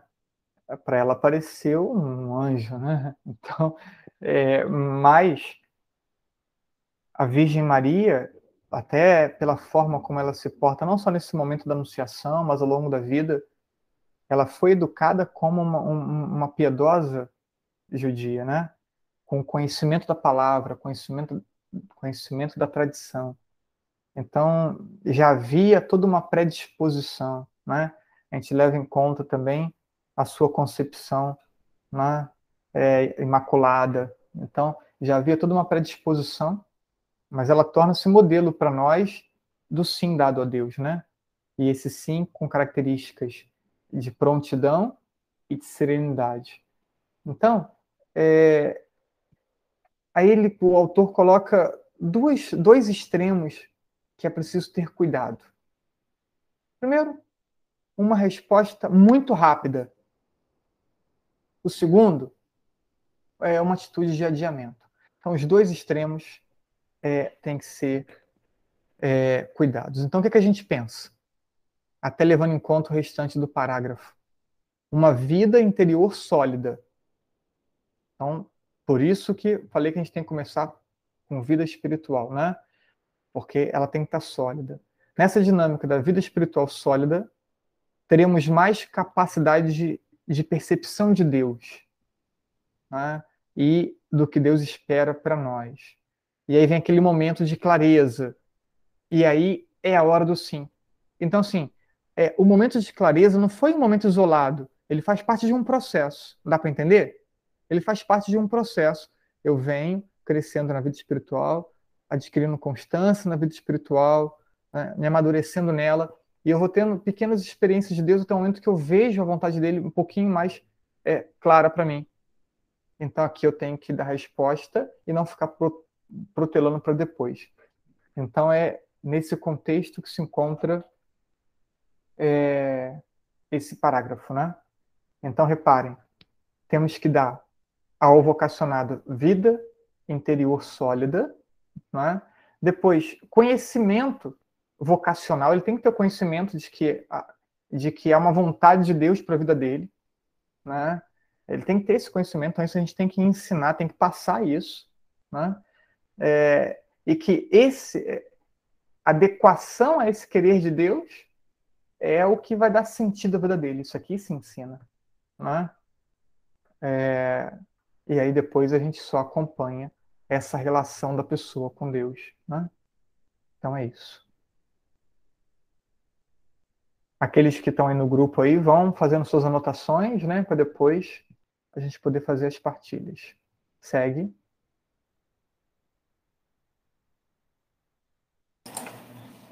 Uma coisa é agir com entusiasmo, o que é, sem dúvida, excelente, uma vez que é sinônimo de convicção e confiança. E outra é agir por entusiasmo. O entusiasmo é um sentimento e, como tal, mutável, razão pela qual as coisas se edifiquem sobre ele estão destinadas. Logo que o entusiasmo desapareça, a desabar por falta de alicerces. Então, olha só, né? É agir com ou agir por entusiasmo. Né? Eu já vi os dois. Agir por entusiasmo, então, eu vejo todo, todo momento. Né? Todo momento vejo agirem por entusiasmo. Né? Adolescentes e jovens, então, adoram agir por entusiasmo. Né? Mas a questão é agir com, com entusiasmo. Né? É... E esse entusiasmo de querer fazer a vontade de Deus, de querer entregar a vida toda a Deus, de querer dar sentido à vida, né? Mas por entusiasmo, né? É, não. Por quê? Porque chega uma hora que ele passa. E aí, quando a pessoa decide por entusiasmo, quando passa o entusiasmo, aí ela volta com a sua decisão, ela recua na sua decisão, ela muda o rumo da decisão. É... Enfim, então, por isso que a gente precisa, nesse caminho de discernimento, né, fazê-lo com é, serenidade, com cuidado, amadurecer a nossa reflexão. Né? Por quê? Porque precisa que seja sempre com entusiasmo. Né? Toda vocação precisa ser marcada pelo entusiasmo. É, é, é bacana quando a gente vê um, um consagrado, um religioso, um, um sacerdote, né, que vibra com a sua vocação. Um, um, casal casado, né? Semana da Família, você tem o um exemplo de um casal, né, 35 anos de casamento, um fato no pátio, né? Eu escutei na Semana da Família, um fato tão simples, mas tão bonito ao mesmo tempo. E você vê que há entusiasmo na vocação, né? E isso faz que a gente admire, faz com que a gente queira também é, experimentar a mesma coisa, né? Isso é esse entusiasmo que, que, que nunca deve desaparecer, né? É, enfim, então essa distinção é importante. Segue.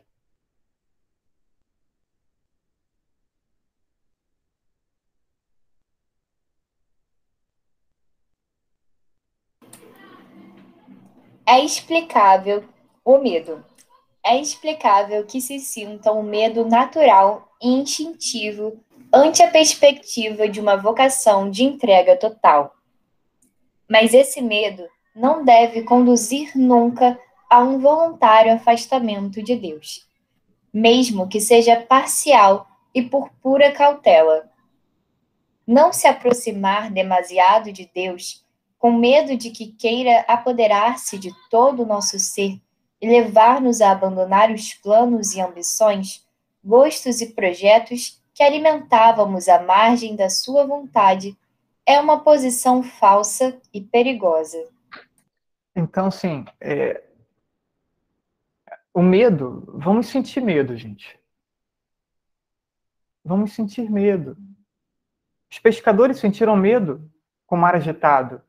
Olha, pescadores, ah, né? temos alguns relatos é, nos evangelhos, né? Então, assim, homens experientes sentiram medo. É, então, vamos sentir medo também. Medo de dar um passo que não deveria ser, medo de depois ter que recomeçar, medo, né?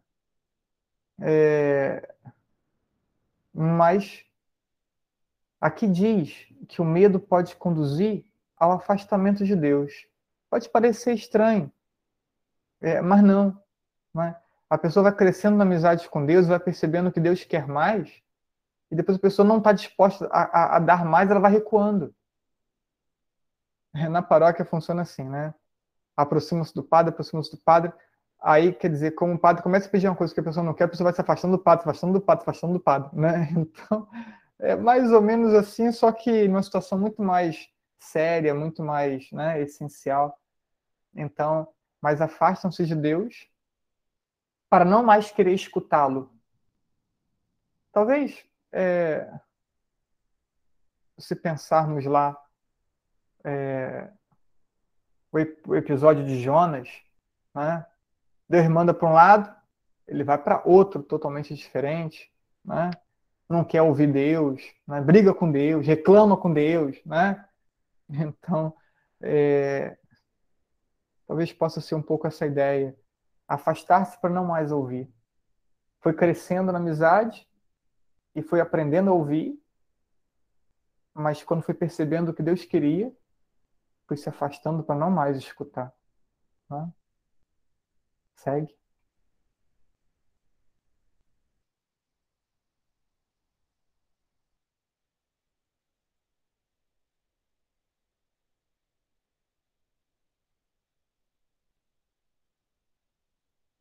Rômulo? Já foi, já, pai. Vai, claro. Falsa, porque se opõe à verdade. Quer dizer, à realidade. Se Deus nos escolheu entre uma multidão de criaturas para desempenharmos um papel na criação, estamos perante um fato que nós não podemos mudar e perante o qual a única atitude digna de um homem é aceitá-lo tal qual é porque nem depende de nós, nem deixará de ser assim, por mais que pretendamos ignorá-lo. A pessoa pode ignorar a vontade de Deus, mas a vontade de Deus não vai mudar. Então esse medo é medo falso, porque não adianta eu fugir. Eu posso não cumprir a vontade dele, mas vai ficar sempre uma lacuna. Vai ficar sempre uma lacuna no meu caminho, na minha vida, na minha história porque eu não fiz aquilo que era que era para ser feito, né? Então esse medo é um medo falso porque é, não vai mudar a vontade de Deus, né? Segue.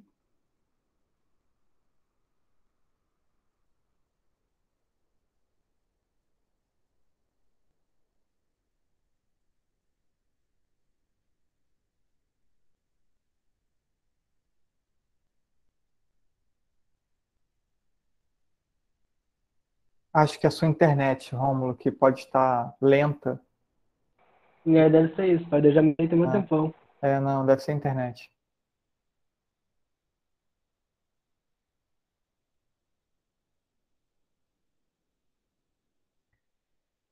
O medo. Uma posição, além disso, perigosa. Quem fecha os olhos ou se refugia numa amável e cômoda penumbra para não ver com demasiada clareza, faz-nos evocar aquelas terríveis palavras de Isaías citadas por João a propósito da atitude dos fariseus. Cegou-lhes e os olhos endureceu-lhes o coração, para que com os olhos não vejam, não vejam, e no seu coração não percebam, pelo temor de converter-se de que eu o escure e de que eu o escure. Quem fecha voluntariamente os olhos vai a caminho de os ter fechado definitivamente, porque a falsa cegueira provocada pode converter-se em cegueira real e verdadeira. Então, é, olha só, né?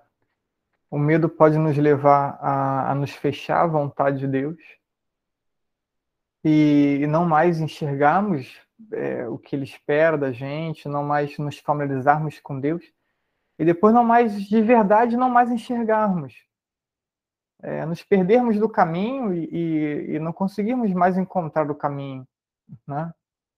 Então eu relutei tanto para ver e para e para aceitar a vontade de Deus que chegou a um ponto que eu não consigo mais ver e eu realmente não tenho mais condições alguma para aceitar a vontade dele para colocá-la em prática.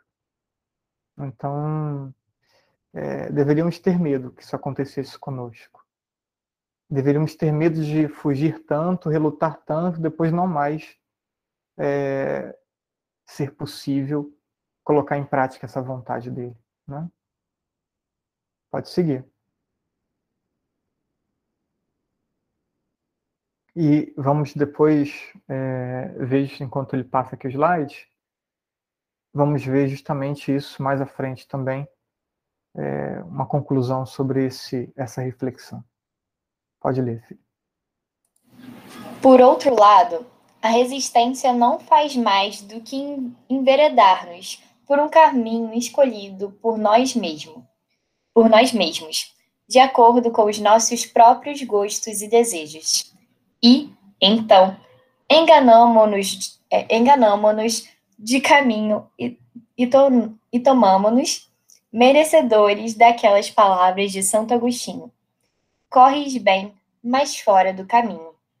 Caímos numa subversão de valores, por colocarmos nossa vontade acima da vontade de Deus, num assunto de tal importância que não há outro que comprometa tão radicalmente a vida inteira.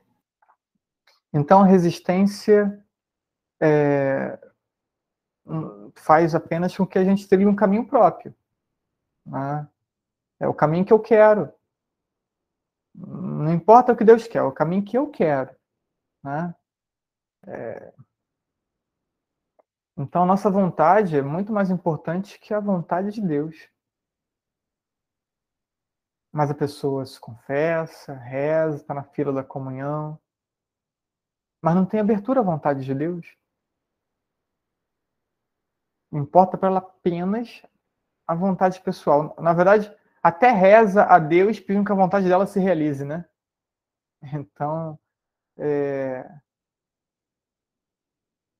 é isso. Queremos nos impor a Deus. Queremos ser o Senhor de nós mesmos. Essa tentação já foi de Adão e Eva. Sereis como deuses. É, não só conhecedores do bem e do mal, mas é, definidores da minha própria vida, sabedores da minha própria história, definidor da minha própria história. É querer ser como Deus. É voltar e permitir é, ser seduzido pela mesma sedução que a serpente fez cair Adão e Eva. A minha vontade né, ser o meu próprio Senhor. Né? Próximo.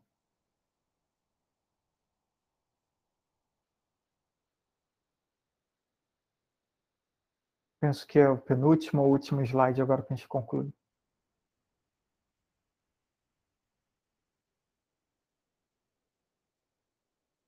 Isso, penúltimo.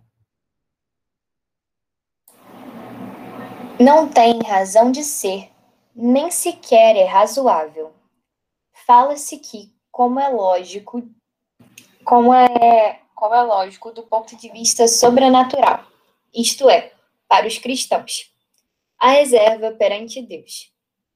A vocação não é uma realidade temível, perante a qual seja preciso assumir uma atitude de defesa.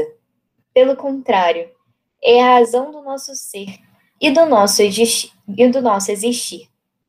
É a prova evidente, palpável, do amor que Deus, o nosso Pai, do amor que o nosso Pai sente por nós. Não somos seres inúteis, abandonados à mercê dos caprichos de cada momento, sem resumo, sem rumo e sem norma, como as pobres personagens dos romances. Deus é amor ensina São João, e nós somos fruto do amor divino. Deus preparou-nos um futuro, dotou-nos generosa e adequadamente para que o levemos a cabo até o fim. Cuida atentamente de nós, segue nossos passos, emenda os nossos erros. Inspira-nos no medo? Enfim, então, é, não tem razão, medo, a reserva perante Deus, né? É a fala do autor. Não tem por que temer a vocação se fomos feitos para ela. E se ela é a única chave de realização plena de nossa existência. Então por que temer? Deveríamos ter medo de não cumpri-la. Deveríamos ter medo de não encontrá-la. Isso deveríamos ter medo. Né? Então, é, é, é muito bacana poder pensar que Deus me ama tanto. É, e me ama tanto que quer contar comigo. Né? Que eu não sou aí inútil na humanidade. Há um papel que eu preciso desempenhar em meio à humanidade, já vimos isso semana passada, mesmo que simples. Mas Deus conta comigo, quer contar comigo. Né? É, e o sim, esse sim que, eu, que ele me chama a dar, é, é uma parcela de colaboração, é uma parcela de. A minha autorrealização é, ao mesmo tempo, a minha maior contribuição para a humanidade. Né? É muito bacana pensar na vocação. Vamos para o último slide.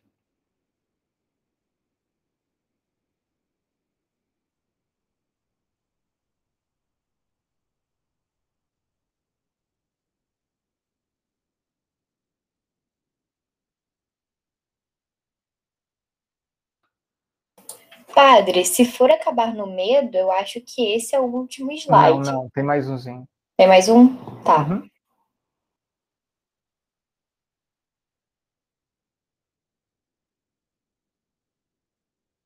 É só esperar essa internet do Rômulo aí. É... Ele deve estar rodando a manivela lá para ela funcionar. Internet boa, né, pai?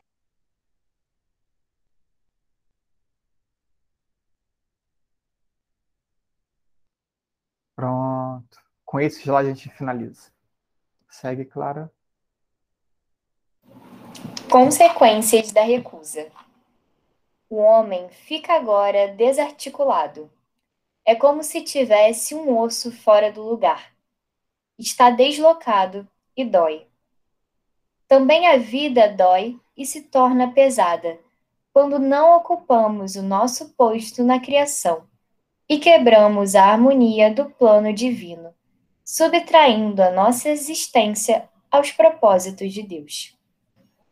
Neste caso, só o humilde reconhecimento da nossa própria culpa, desse não servirei, que nos leva a preferir a nossa vontade à vontade de Deus. Pode devolver-nos a paz, porque nos levantará a necessidade de reparar, de pagar, de aceitar a dor produzida pelo deslocamento. E a dor, assim, aceita converter-se em cruz. E a cruz, querida e abraçada, é caminho de salvação. Não é em vão que Deus é Pai e tem, estranho, e tem entranhas de misericórdia. Então, esse parágrafo ele é muito interessante. É, quando o homem, a pessoa humana, não, não corresponde à vontade de Deus, o que ocorre no entender desse autor?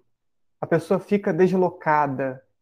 Por quê? Porque nada que ela faz a realiza plenamente, né? E não é mais possível realizar aquilo para o qual ela foi chamada, foi criada. Né? Vamos pensar, por exemplo, é, alguém que deveria consagrar a vida e, e, ser uma religiosa, talvez, e aí casa.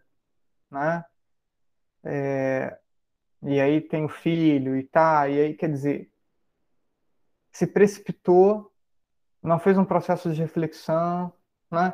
casou, possivelmente vai ter muita dificuldade de se realizar dentro da vida matrimonial, né?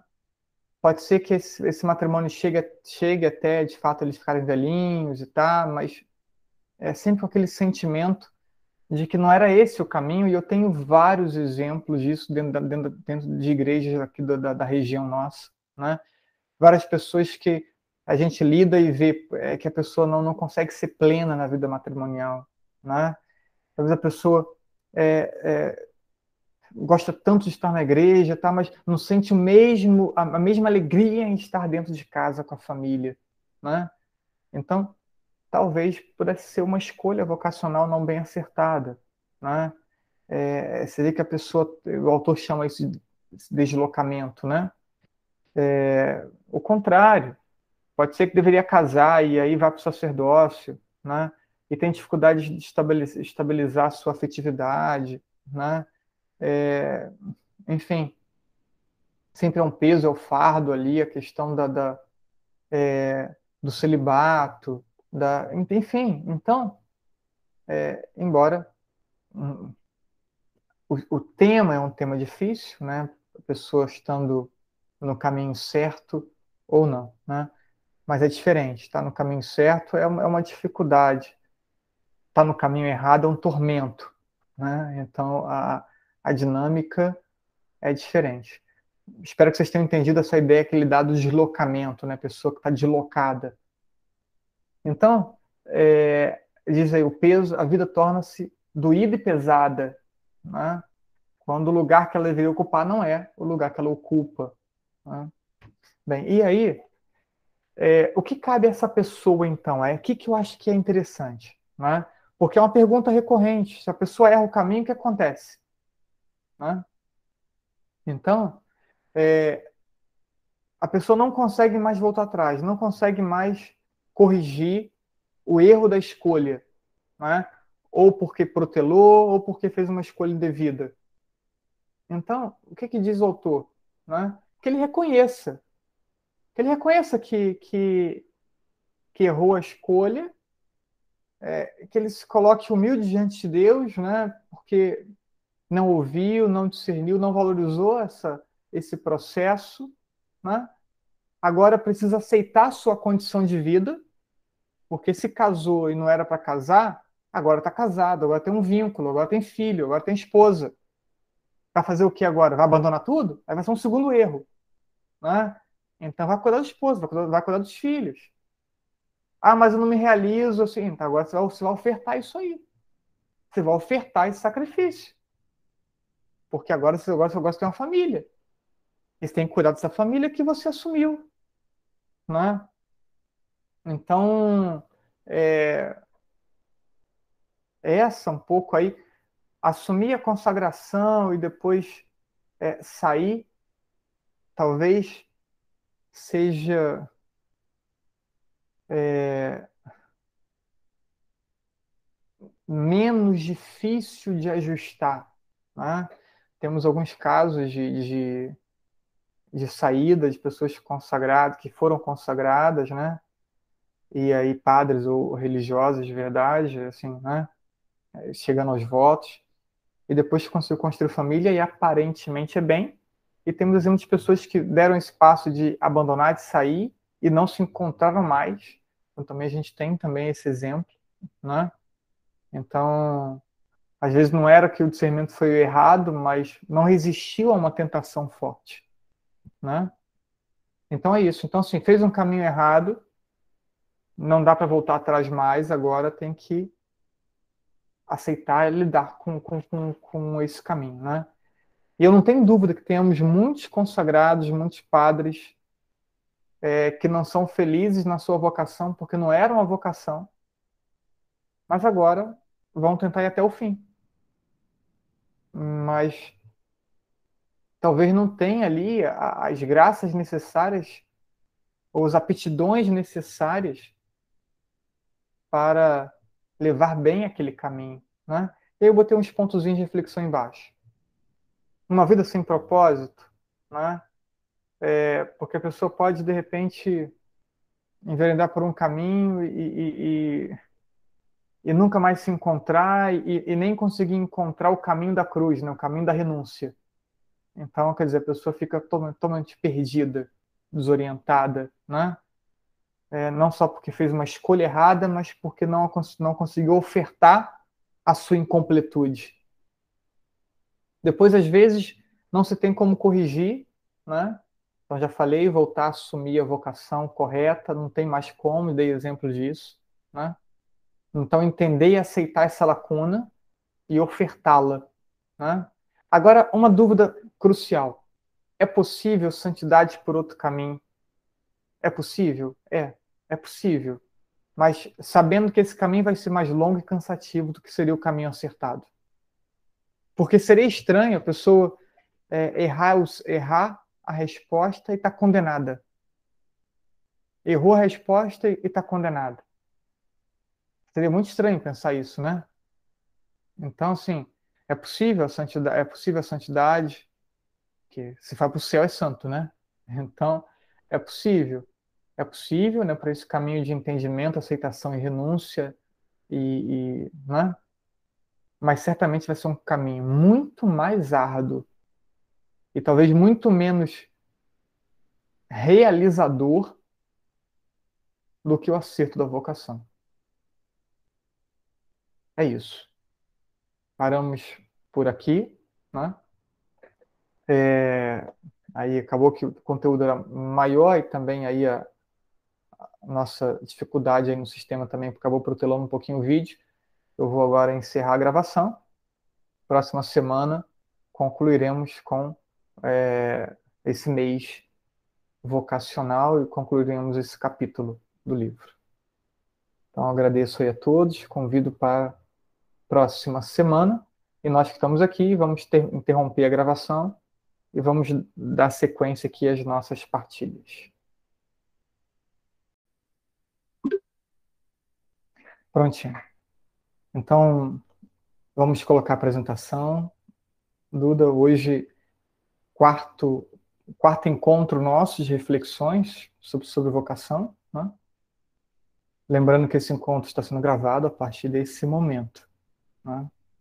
E depois estaremos também disponibilizando esse conteúdo no nosso canal no YouTube também.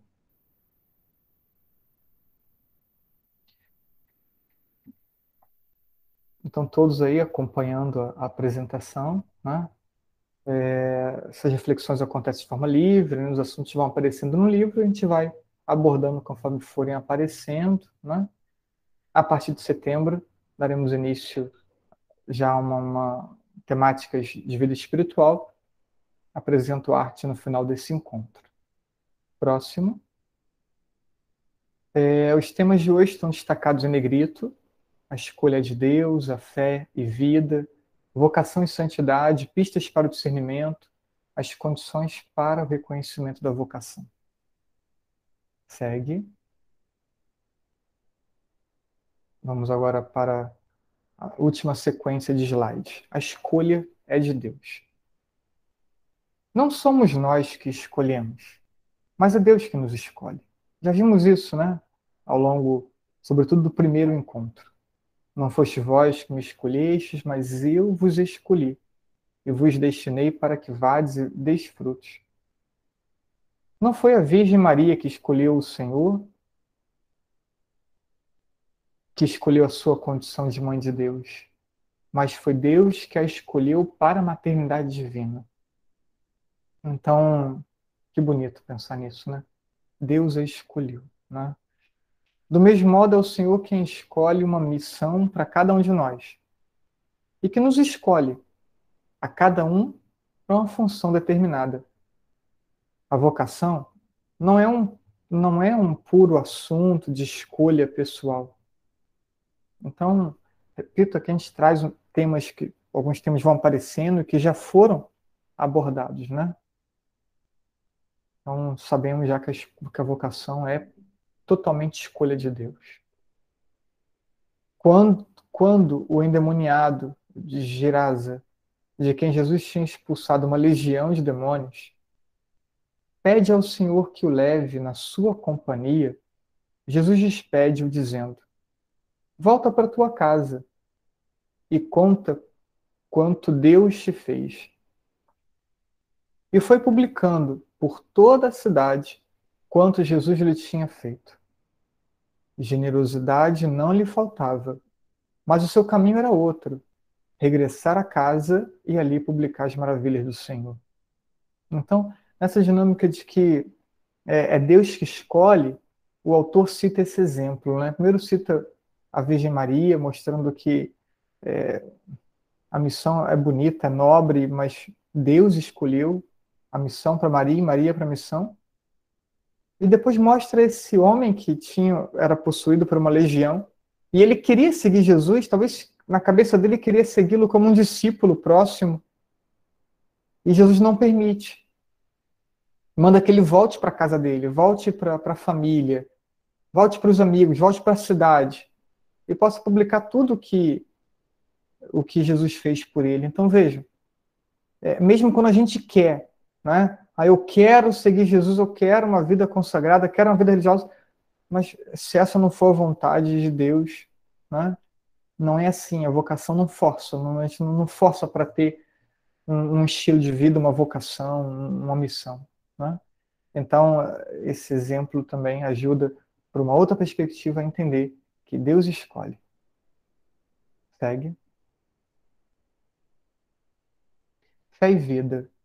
A conexão entre fé e a vida deve ser tal que a segunda seja um resultado da primeira. É isso que se dá o nome de visão ou sentido sobrenatural. E é isso que faz com que os nossos atos mais íntimos se vinculem a Deus. Então, é, não tem como deixar separado fé e vida. As duas dinâmicas, elas devem permanecer sempre integradas. E a vida é sempre uma, uma expressão da fé. Né? E muitas pessoas têm dificuldade de entender isso. Na verdade, muitos colocam a fé como um aspecto da vida. Né? E aqui a proposta é o contrário.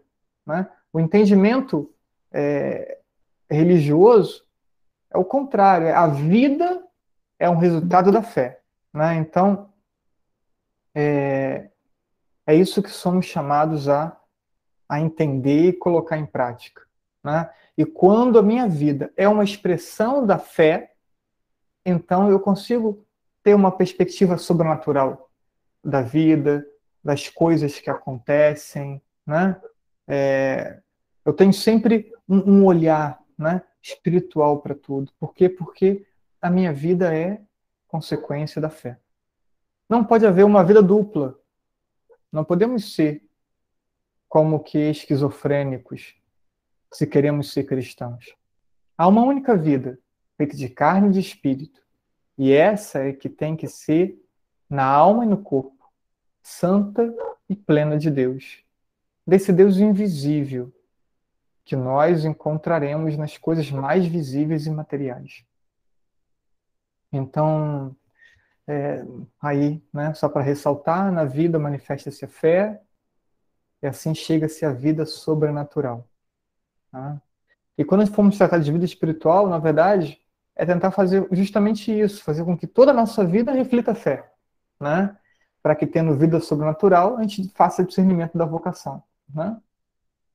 Então, por isso eu botei embaixo, vida sobrenatural é a condição para nascimento e desenvolvimento de toda vocação. Como é que uma vocação surge sem vida sobrenatural? Né? E como que surge a vocação se não entendemos que toda vida deve expressar a fé? Segue. Se parece excessiva a insistência nesse ponto da vocação, repare-se na sua importância básica e primordial.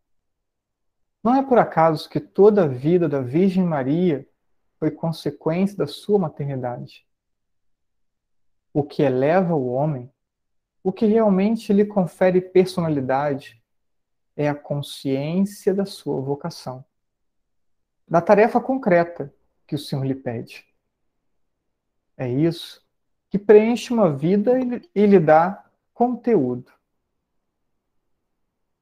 Outra coisa diferente oferece o perigo de a converter num simples vegetar. E vegetar não é próprio dos homens feitos à imagem e semelhança de Deus. Né? Então ele fala, né? Parece excessivo ficar insistindo nesse ponto, fé e vida, né? mas é, tudo que a gente destaca em Maria está em função da missão recebida. Né? Então, a missão, que é ser mãe de, de Deus, determinou toda a vida da Virgem Maria. E aí, então, entender que a vocação é o que vai dar sentido, que vai dar é, é, é, significado né, a toda a nossa vida. Não tem outra coisa. Tira a vocação e vamos buscar prazer. E vamos buscar é, facilidade, comodidade, né? Porque não vai ter algo maior para buscarmos. Né? Segue. Agora a gente muda o tema. Vocação e santidade. A santificação do homem é impossível sem uma plena adaptação ao plano divino. Né? Uh, e a essência da santidade consiste no conhecimento desse plano e na submissão a Ele. Né? E cita Columba Marmion. É... Veja, essência da santidade. O que significa ser santo? Conhecer a vontade de Deus e acolhê-la, colocá-la em prática. Isso é santidade, né? É lógico. Tanto as graças preparadas por Deus para cada um de nós, como as qualidades é, de que nos dotou e as circunstâncias pessoais de qualquer maneira nos afetam. São nos oferecidas em função do desígnio de Deus. Então, repara, é, nossa, as graças que Deus nos concede e o, as circunstâncias que vivemos, é, isso está em função de uma missão que Deus vai dar para a gente, né? Eu tive esse entendimento já depois, durante o tempo de seminário, né? E foi o que me ajudou a, a, acolher e aceitar a minha história e aceitar também todo o sofrimento que eu tive na minha infância e adolescência. Né? E ali eu consegui dar significado, porque como eu consegui é, entender situações de família, situações de, é, de agressões e, e, situações de adolescente, tudo, porque passei por momentos tão difíceis, né? E aí foi quando eu entendi que, de alguma forma, aquelas situações iriam estar corroborando para o meu sacerdócio, para a missão e para as pessoas que eu encontraria na vida. Né? Então, se hoje tantos cristãos vivem à deriva, com pouca profundidade e horizontes limitados, devem-se, sobretudo, à falta de uma consciência clara da sua peculiar razão de ser e de existir. E, de fato, olha, como tem cristãos assim? Tem, tem muitos cristãos que acabam com um horizonte assim bem raso, né?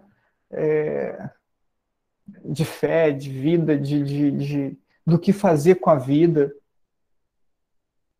Porque, na verdade, falta a eles uma, um entendimento mais amadurecido né? de Deus, da fé, né? da vocação. Né? Conhecem, em termos abstratos, o fim para que foram criados, para o céu, para a eternidade, mas ignoram a, a concretização desse fim genérico no seu caso pessoal. Então, assim, fica naquela ideia ampla, vaga, né? Ah, todos somos criados para o céu, para a eternidade, tá? Mas, ok. Mas como vai ser isso? Como que eu vou alcançar essa santidade? Como que eu vou alcançar o céu? Como que Deus pensou isso na minha vida e na minha história? Ah, poderia dizer que a maior parte dos católicos não tem esse entendimento, né? Nem se abre para isso. Segue. Pistas para discernimento. E aí vamos entrando aí já em uma sequência de slides é, com questões pontuais práticas, né? O ambiente de sempre, a vida diária, as circunstâncias habituais constituem a moldura dentro da qual normalmente Deus dá testemunho da sua vontade a respeito da orientação que quer que imprimamos às nossas vidas. Aí eu botei aí a observação, o cotidiano como lugar do discernimento. Né? Então, o autor diz, olha, o ambiente de sempre é o ambiente cotidiano da vida, né? a vida diária, as circunstâncias, trabalho, estudo, né? é, família, amigos. Aqui Deus fala conosco. Aqui Deus se revela. Né? Assim como passou convidando os pescadores trabalhando. Então, Deus fala conosco é, no nosso cotidiano. Isso tem que estar claro para vocês. Por isso que tudo que a gente faz deve, deve ser revestido de um tom sagrado. Né? o, o estudo, o cuidar da casa, é, ajudar nas tarefas da casa, né? o, é, o trabalho para quem trabalha, os amigos, é, tudo é lugar de discernimento. Né? Não, é, só não distinguem a voz do Senhor. Aí, olha, então, já vimos. Cotidiano é lugar do discernimento. Agora, como não distinguir a voz do Senhor? três, três pontos aí. Primeiro, os que não se abrem à comunicação. É, comunicação com quem, né? Com Deus, né? Os que não se abrem à relação com Deus, os que não se abrem a uma atitude de escuta, ok? Então, esses, esses mesmo não tem como distinguir vocação. Se, se, se nem percebe que tem que dialogar com Deus, e dialogar supõe falar e supõe escutar, então esses dificilmente alcançarão, é, realizarão discernimento e alcançarão vocação. Segundo, os que estão tão cheios de si mesmo que se tornam incapazes de encher-se de alguma coisa. Quem já tem os seus planos todos definidos. Então, assim, estou é, na igreja, rezo, eu só não quero ouvir, né? Rezo, falo, ok, porque eu já tenho meus esquemas todos montadinhos, né? Então, assim, se o seu esquema de vida está pronto, está montado, é claro que você não vai ouvir Deus mesmo, né? Para montar e, e, na sua cabeça bagunçar o seu plano. Então é melhor não ouvir. Né? Então, esses são um segundo grupo que não escuta e que não consegue realizar discernimento. Aqueles que estão com seus planos montados. Entendam, olha, temos que ter planejamento para a vida, né? Então, alguns estão é, entrando no ensino médio e aí pensando em, em, em, uma faculdade, no vestibular. Ótimo, é isso mesmo, tem que pensar. Só que a questão toda é ter a abertura. Ter a abertura para que em algum momento seus planos pessoais possam ser mudados por Deus. Né? Porque em algum momento você pode escutar a voz de Deus, uma voz que você busca escutar, que você busca entender. Em algum momento você pode entender isso. E entendendo, você está totalmente aberto a mudar os seus planos. É, é, é isso, né? Esse segundo grupo, não, o segundo grupo está fechado. Tem os seus planos e não abre mão deles. Terceiro grupo, os que se encontram tão invadidos pelo, pelo ruído que não podem perceber outras vozes mais tênues e mais profundas. A voz de Deus não é um trovão. A voz de Deus é uma brisa leve, suave. Então, é preciso uma atitude atenta para a percepção. Né?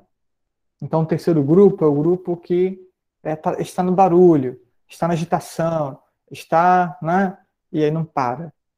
Não consegue parar, não consegue concentrar. Não consegue silenciar. Tem pessoas que chegam em casa, né? E aí já pega o controle, já liga a televisão, ou liga o rádio, ou liga sei lá o quê, né? Para quê? Para ter barulho. Mesmo que seja uma música religiosa, mesmo que seja um programa religioso, né? Tá em outro cômodo fazendo sei lá o quê, mas tem que ter um barulho, tem que ter uma coisa ligada, tem que ter, né? Então é difícil ouvir isso aí, né? Quem não consegue fazer algum silêncio. São três grupos de pessoas que não conseguem distinguir a voz do Senhor, não conseguem fazer discernimento. É frequente que a recepção da mensagem de Deus não tenha lugar num momento único, de uma só vez, porque a própria mensagem é, em muitas ocasiões, gradual. Acho que vamos voltar a esse assunto aqui, né? Mas é, é perceber que pouco a pouco Deus vai revelando. Nós já falamos também sobre isso, quando eu citei o exemplo de um quebra-cabeça, né? E vamos encaixando as, as pecinhas e a imagem vai se formando, né? Assim é a revelação da vontade de Deus, né, para um discernimento vocacional. Segue. Torna-se, sem dúvida, condição indispensável manter o coração livre de tudo o que não seja Deus. Quer dizer, viver aquele sóbrio e profundo princípio de São Francisco de Sales.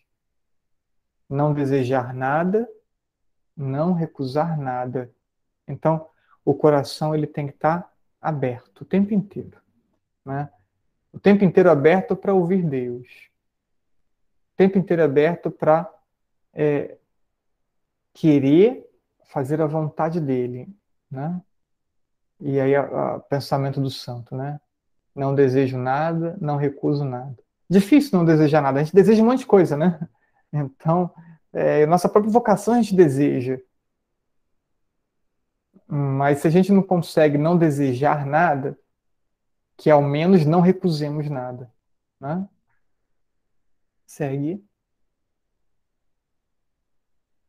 Este obscuro temor e intranquilidade, essa perturbação inexplicável, esses pequenos e aparentemente estranhos desassossegos, essas sensações de vazio, de insatisfação, uma espécie de secreto anelo por alguma coisa que não se sabe o que é, às vezes como que um fastio em relação às coisas, que não acabam de, de tornar-nos felizes, por muito desejadas que antes fossem. Olha, está falando ainda desse dessa dinâmica de percepção da vontade de Deus. Então, essa é, intranquilidade, né? Tá sempre intranquilo, é, inquieto, é, é nada complementa, é, parece que né, vive todo o tempo inteiro insatisfeito, né? mesmo quando conquista uma coisa que queria muito, é, fica feliz, mas rapidamente foge, né? rapidamente passa e volta aquela sensação de vazio de novo. Né? Então, de desencanto íntimo em relação a todas elas, de inquietação à primeira, à primeira vista absurdas, tão frequentemente o processo de que Deus se serve para ir despertando a nossa atenção para a sua voz, ao mesmo tempo que nos liberta das criaturas. Então, vejam, né? É, Deus vai despertando nossa atenção, né? É, você, essa inquietação é um despertar de Deus. Olha, não é isso que eu estou vivendo ainda. Porque eu não estou em paz aqui ainda, né? Não é uma questão de pecado, eu estou na confissão em dia, estou com vida de oração em dia, eu estou na graça, né? Estou buscando, mas ainda tem uma inquietação. Então isso aqui vai servindo como é, um, um despertar de que a busca não foi concluída. Né? Depois vocês me digam se entenderam bem isso aqui, tá bom? Segue. O tempo de espera é necessário até o momento em que se perceba a vontade de Deus. Mas depois, o servirei, o faça-se deve ser a resposta imediata. Já falamos isso também, né? Então, assim, chega um momento em que se percebe. Quando se percebe, hora de dar resposta. Né? Uma resposta pronta, rápida, né? O melhor momento para decisão é aquele em que a luz abriu o caminho e Deus rasgou o coração para que compreendesse a mensagem. Então, há um momento especial que isso acontece. Deixar passar esse momento seria permitir que o mundo, o egoísmo, a natureza caída irrompesse no interior da pessoa e destruíssem essa abertura para a qual, em um instante, a graça penetrara as jorros. Então, esse é um que a graça nos invade, nos dá uma graça especial de percepção. Então, protelar é um risco, porque aí vem mundo, tentações, vem nosso egoísmo, né? e aí pode acabar ofuscando aquilo que deveria ser o momento da resposta. Toda demora é porta aberta para múltiplas tentações. Né? Você vai protelando, protelando, protelando, tentações vão se é, aglomerando e a gente vai enfraquecendo. Então, tentações que se infiltram facilmente até o centro da alma e é especialmente perigosa quando consciente, isto é, quando significa um adiamento voluntário, né? Então, às vezes, o medo faz com que a gente vá adiando, adiando, adiando. Né? Então, também já falamos sobre isso aqui. Né? É, não é que não possa ser santo, mas o caminho vai ser muito mais difícil por outro caminho, né? Segue. Aqui um ponto importantíssimo, né? E já estamos chegando ao final. É, as condições para o reconhecimento da vocação. Procura-se como que um sinal, uma evidência humana, sem compreender que se trata de um fato que não é simplesmente humano, mas uma realidade predominantemente sobrenatural. Então, como que a gente quer um, uma resposta humana para uma coisa sobrenatural? Como que a gente quer uma revelação humana para algo sobrenatural? Então, assim, é, não vai ter né, uma evidência humana. Não vai ter, não tem isso, carinha de padre, carinha de freira, né? Até porque você olha foto, as fotos do clero e vai ver cada um de um jeito, né? Bonito, feio, gordo, magro, cabeludo, careca, né? Então como é que você tem cara de padre? O que é ter cara de padre, cara de freira, né? Então, é, não tem evidência humana. Por isso tudo que nós falamos sobre vida espiritual, né? É verdade que a razão, a inteligência deve atuar, sem dúvida. A igreja, sabiamente, com a sua velha e experimentada sabedoria, fixou algumas condições, uns sinais sem os quais uma vocação não pode ser autêntica. E aí, vejam, é, é necessário, primeiro, a pessoa ser honesta, reta intenção é honestidade. Então a pessoa ela precisa ser, honestidade, ser honesta, e essa honestidade a gente tem que perceber essa honestidade. Né?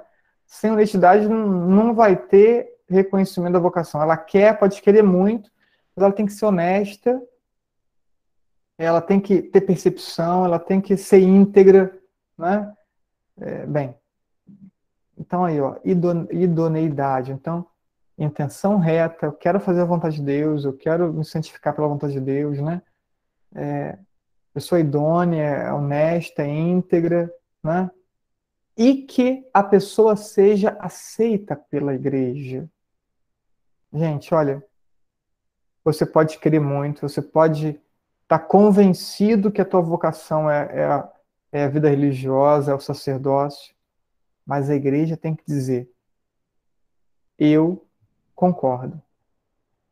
Eu também acredito que sua vocação seja consagrada, seja sacerdotal. Se a igreja não diz isso, não tem vocação. A palavra última é da igreja, né? Então, tivemos exemplos de, de, de, de jovens que fizeram muito esforço por entrar no seminário. Né? E também na vida religiosa. É, e tentaram uma, duas, três vezes, lugares diferentes.